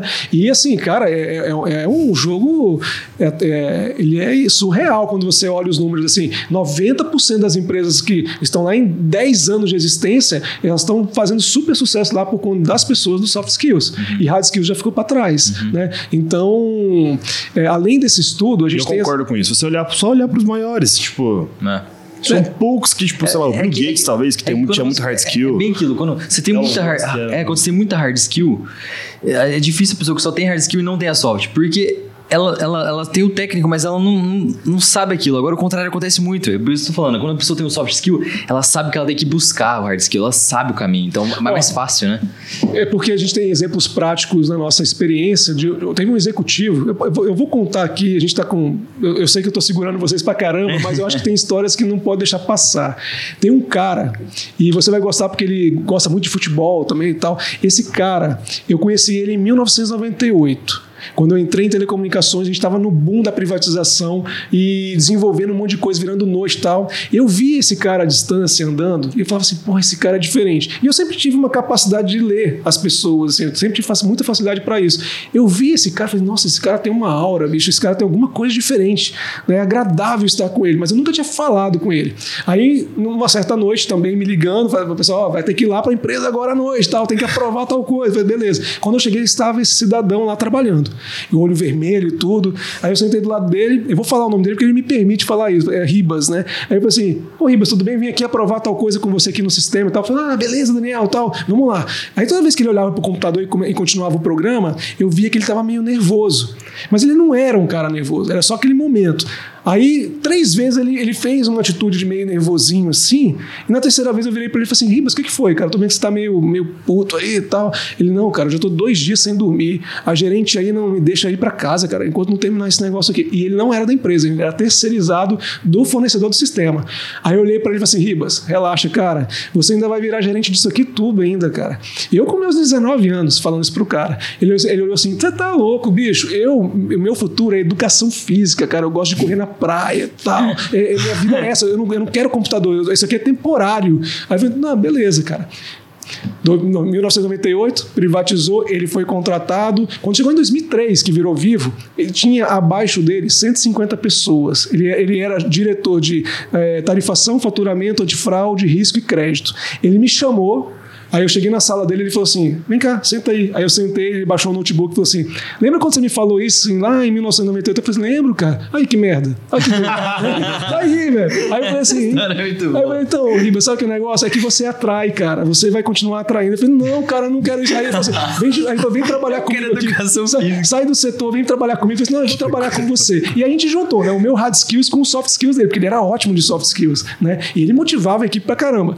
Ele era tão motivador no lado dos soft skills que uma vez a gente foi fazer uma, a, a, festa de final de ano da Vivo, chamaram o Otaviano Costa, né, para ser o, uhum. o Paraninfla, aquela coisa toda, e a gente foi tocar, nós fomos tocar né, como banda lá. Eu tô lá tocando no palco, cara, e quando eu olhei para baixo, eu tô vendo assim uma mulherada pá, tudo né, concentrado num lugar só. E eu pensei que era o Otaviano Costa. Eu falei, o Otaviano Costa, né, cara? Claro. Mas quando bateu a luz, o Otaviano Costa estava de um lado, com, conversando com outra galera, e eu olhei, era o Ribas dançando e a mulher de volta. Eu pensei, claro, como que ia ser diferente? Daí, é, a gente passou a nossa carreira vivo, depois veio a Brasil Telecom, o Telemar, aquela coisa toda, né? Cada um foi para um canto. Aí ele me liga um dia e fala assim, Daniel, ah, inclusive nesse meio tempo, ele, ele foi para os Estados Unidos, foi morar em Atlanta, jogou futebol, segunda divisão, largou tudo para jogar futebol lá. Falei, porra, que massa, o cara, né, daqui a pouco aparece na televisão aí, jogando bola, né, e tal. Aí, de repente, um ano depois, ele volta e fala assim, ó, fiz concurso público da, do, da, do, dos Correios. Falei, sério, cara, dos Correios? É, e vou trabalhar numa agência aqui na Asa Sul, em Brasília, na Asa Norte, em Brasília, e vou ficar enfurnado lá, não quero mais problema. Falei assim, ô Ribas, eu não te dou três meses pra você estar numa área maior na empresa, cara, não, não adianta. Ele falou, não, Daniel, não quero mais, tô com dinheiro guardado, eu tô tranquilo. Tá? Falei, beleza. Deu três, quatro meses, ele me liga assim, pô, Sabe onde é que eu tô? Falei, onde? Rapaz, eu assumi a gerência de planejamento dos Correios. Eu falei, é claro, cara não vai mudar a sua vida nunca. Não adianta, as pessoas vão atrás. Daí, ele, claro, nos Correios, uma empresa pública, mais tranquilo, né? Uma outra vida e tal, ele montou um time de futebol feminino lá em Brasília. E começou nas competições só locais. E foi crescendo, e foi crescendo. Ele pegou tudo que ele adorava, né? E começou a treinar essa mulherada e tal, tal, tal.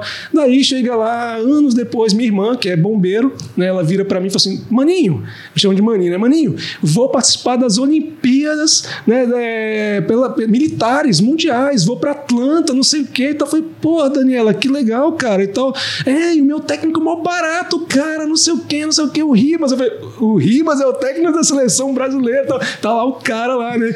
Aí, aí eu comecei Tudo que ele faz, ele fica grande. É, ele fica grande. Aí eu fui contando para ela assim, sabe quem que é o Ribas? Cara, o Ribas foi um grande executivo em Telecom. Isso, quando eu comecei a contar para ela, ela falou assim, nossa, ninguém sabe dessa história lá. Eu falei assim, eu acho que ele não conta, que tem medo de chamarem de volta, né? Então, nunca, né? E o cara atrai. Então, assim, o, lan o lance que atrai é o soft skills e o deep skills do cara, entendeu? Então você vê assim, ele resolveu problemas dentro da empresa onde o hard skills não resolveria. Conflitos, de subir no palco no meio de um monte de briga entre setores e apaziguar tudo, porque o cara tem essa habilidade. Bom, dito isso, a gente vai falar dos livros e acaba falando assim, por exemplo, o livro dos Onze Anéis lá do Phil Jackson. Né? Esse eu não conheço. Não Cara, esse livro Deixa é fantástico. Aqui. Não, dá pra pôr aí, né? Não dá, não dá? Não dá? O Phil Jackson, cara, ele, pô, o cara não tem técnico mais bem sucedido na NBA do que o Phil Jackson. Esse cara é foda. O Eu já falar. é fera demais. Tá aqui, 11, 11 Anéis? 11 Anéis. Eu não sei se é o livro, o livro dos 11 Anéis, não sei como é que é o título exatamente. 11 Anéis, como é que é o nome da tua coisa? Phil Jackson, né? Phil Jackson. Phil Jackson. Tá. E que o... Tá, esse, esse é, é um outro. Então. Esse é, esse é para soft skill. Esse é para soft skills e, e, e, o grande lance, né? Porque lá dentro você vai ver muito do Michael Jordan contado lá. E a gente vai pensar assim, pô, o, o Michael Jordan é o cara do hard skills, né? Mas para pra pensar, o Michael Jordan, cara, ele nunca, nunca. Ele foi, sempre foi ruim, né? Essa é verdade. E, e, é, e, o cara, é o seguinte, pensa bem, o, ele nunca fez o que muitos jogadores aí top, top fazem quando estão num time lá e são a estrelinha. Ele nunca deixou Nunca falou não para nenhum jogador que entrou no time. Nunca falou assim, eu não quero que o, que a, o time contrate esse cara. Nunca fez isso. Ele sempre aceitou todos os jogadores que o Chicago Bulls contratou. Aí você fala, pô, Michael Jordan, cara, ele poderia pegar um carinha mais ou menos e falar assim, eu não quero jogar com esse cara. Mas não. E todos eles, ele aceitou. E a forma do cara cobrar dentro do treinamento é muito contado nesse livro aí. E o Phil Jackson é aquele grande líder de saber Mas tem a história dele também que ele era bem ruim, né? Ele era ele ruim. não passou, não sei o quê. Ele sofreu. Ele pra caramba, né? é, do... ele sofreu. Ele sofreu porque ele... Aí que é estranho, né? Porque você pensa como é que o cara sofre por não ser bom e em três meses, ele, ele precisou de três meses para voltar, logo depois que a, a escola volta para o ano letivo seguinte, né? E ele faz o teste de novo, ele, ele muda. É, é ele é outro cara, é, ele é outro cara. É muito né? Então, bom, quem acompanha basquete sabe que o que ele fez, ninguém mais vai Aquele fazer. documentário, você assistiu o documentário dele? Já, já muito bom. Muito bom. Acho que a, a principal habilidade dele, ele era muito bom, ele era ótimo, excelente jogador, só que acho que o principal dele é, era soft skill. Ele fazia com que o time ganhasse. Esse que era, acho que é o maior, maior ensinamento dele do, do Michael Jackson. É. Do, humildade do, também é forte, né? Michael Jordan é. A humildade. Do, o cara largar o basquete pra jogar, é, jogar beisebol. beisebol foi muito foda. Aquela eu fiquei de cara. Eu não sabia que existia isso. Depois que eu fui foda, ver né? que tinha isso na história do cara. Ele já fez coisas, assim, parecidas com isso também, não tão divulgadas. Tipo, ele já quis largar a NBA mesmo, né? De briga, assim, de sindicato e tudo. Falei assim, tô indo embora, né? E, porque, e essa briga foi feia porque foi no nível mais alto do, da diretoria da NBA, né? Só que a NBA fica, ficou assim, cara, é, como é que o cara sai, velho? Se o cara sair, ele muda, né? Acabou, né? É. Então, esse livro é muito bom. Esse técnico, Legal. bicho, esse cara. É monstro. É, um, é monstro, é monstro. É monstro. que mais? Tá, tem um livro, aí entrando já um pouquinho na parte da lógica, daqui a pouco a gente vai na parte mais avançada aí, né? Tem um livro chamado Factfulness né? Esse livro, ele traz, ele é pesado de ler, é cansativo, mas ele é aquele livro que ao mesmo tempo que é cansativo, você não quer parar, porque ele te coloca no mundo como o mundo é de verdade, Factfulness. Ele faz esse, é? esse livro aí. Esse livro aí. Coloca aí, João. Cara, esse, esse livro aqui, ele te testa Ele te testa porque ele te traz muitas questões do mundo, de tudo, da área da saúde, da, da nutrição, da, do esporte, do que você pensar, economia, política. Ele faz perguntas que você jura que o mundo está passando uma realidade e ele te prova em números assim, cara, você está por fora. Por exemplo, hoje a população mundial, é, somente 20% ainda falta saneamento básico. Aí você tem lá 20 ou 30 ou 40, você vai escolher isso lá, né? E aí ele vai te falar qual é a resposta certa e vai te mostrar como era 50 anos atrás, como é hoje. Você vai ver que tem coisas que nunca mudou, tem coisas que piorou e você acha que melhorou. Então você começa, você tem uma, aí é um choque, é um choque de realidade, porque você começa a ver assim, cara, eu achava que o mundo estava de um jeito, porque a gente está na bolha e acha que o mundo está mil maravilhas e não está mil maravilhas. Factfulness, beleza. Tá? Próximo, mais um. Agora técnico, técnico. Técnico, técnico, técnico. Ó, eu não vou falar um autor porque tem vários autores diferentes do assunto, né? Mas pesquisa em método de pesquisa operacional. Método de pesquisa operacional. O que, que esse tipo de livro vai fazer? Né? Ele traz ali é, os cálculos justamente dos pontos ótimos que, que, o empresário pode usar no dia a dia. Ah, eu quero calcular número de funcionários ideais para minha loja. Lá dentro tem vários exercícios, inclusive desses. Né? Então, é, é, é, é só métodos? Métodos de pesquisa operacional. Ou pesquisa operacional talvez já chegue mais rápido em algumas literaturas. Tá. Introdução à pesquisa operacional. Vixe, deve ser pesa. Oh, tô tudo vendo só a conta aqui só, velho. Só tem aqui, ó, grafo, olha aqui. É, já começou a cair já a equação, já é, é, polinômio de quarto grau aqui. Já Só que é, esses livros têm uma coisa legal, porque eles trazem a teoria, mas eles te ensinam a fazer no Excel, por exemplo exemplo. Ah, né? Então você já abre o Excel, ah, instala o solver do Excel. Você vai lá, habilita via suplementos e começa a testar o livro. Né? E ali você vai fazer, pô, eu quero fazer um cálculo, por exemplo, de logística de transporte. Tenho cinco caminhões e quero fazer as melhores rotas. Pô, vai ter exemplos ali, tu vai estudar, né? tu vai Estamos montar seus modelos. Estamos precisando disso. Mas você tá fazendo, né? Você tá fazendo, não tá? Esse a gente já estuda. É... Não, na, aqui a gente não tá fazendo a ah, parte Vai começar logística. agora. A gente, a gente terminou a parte do, da, da, da, logística dentro, né? Agora vai começar a pegar Acho a parte negócio mais Cara, pior que é uns bagulho que, nossa, até dói, acabei de pensar, velho. Nossa, nossa, tem muita variável. Muita... O cognitivo chora. É, a, gente tá, a gente tem cliente transportadora com cento e poucos caminhões e outros cem terceirizados.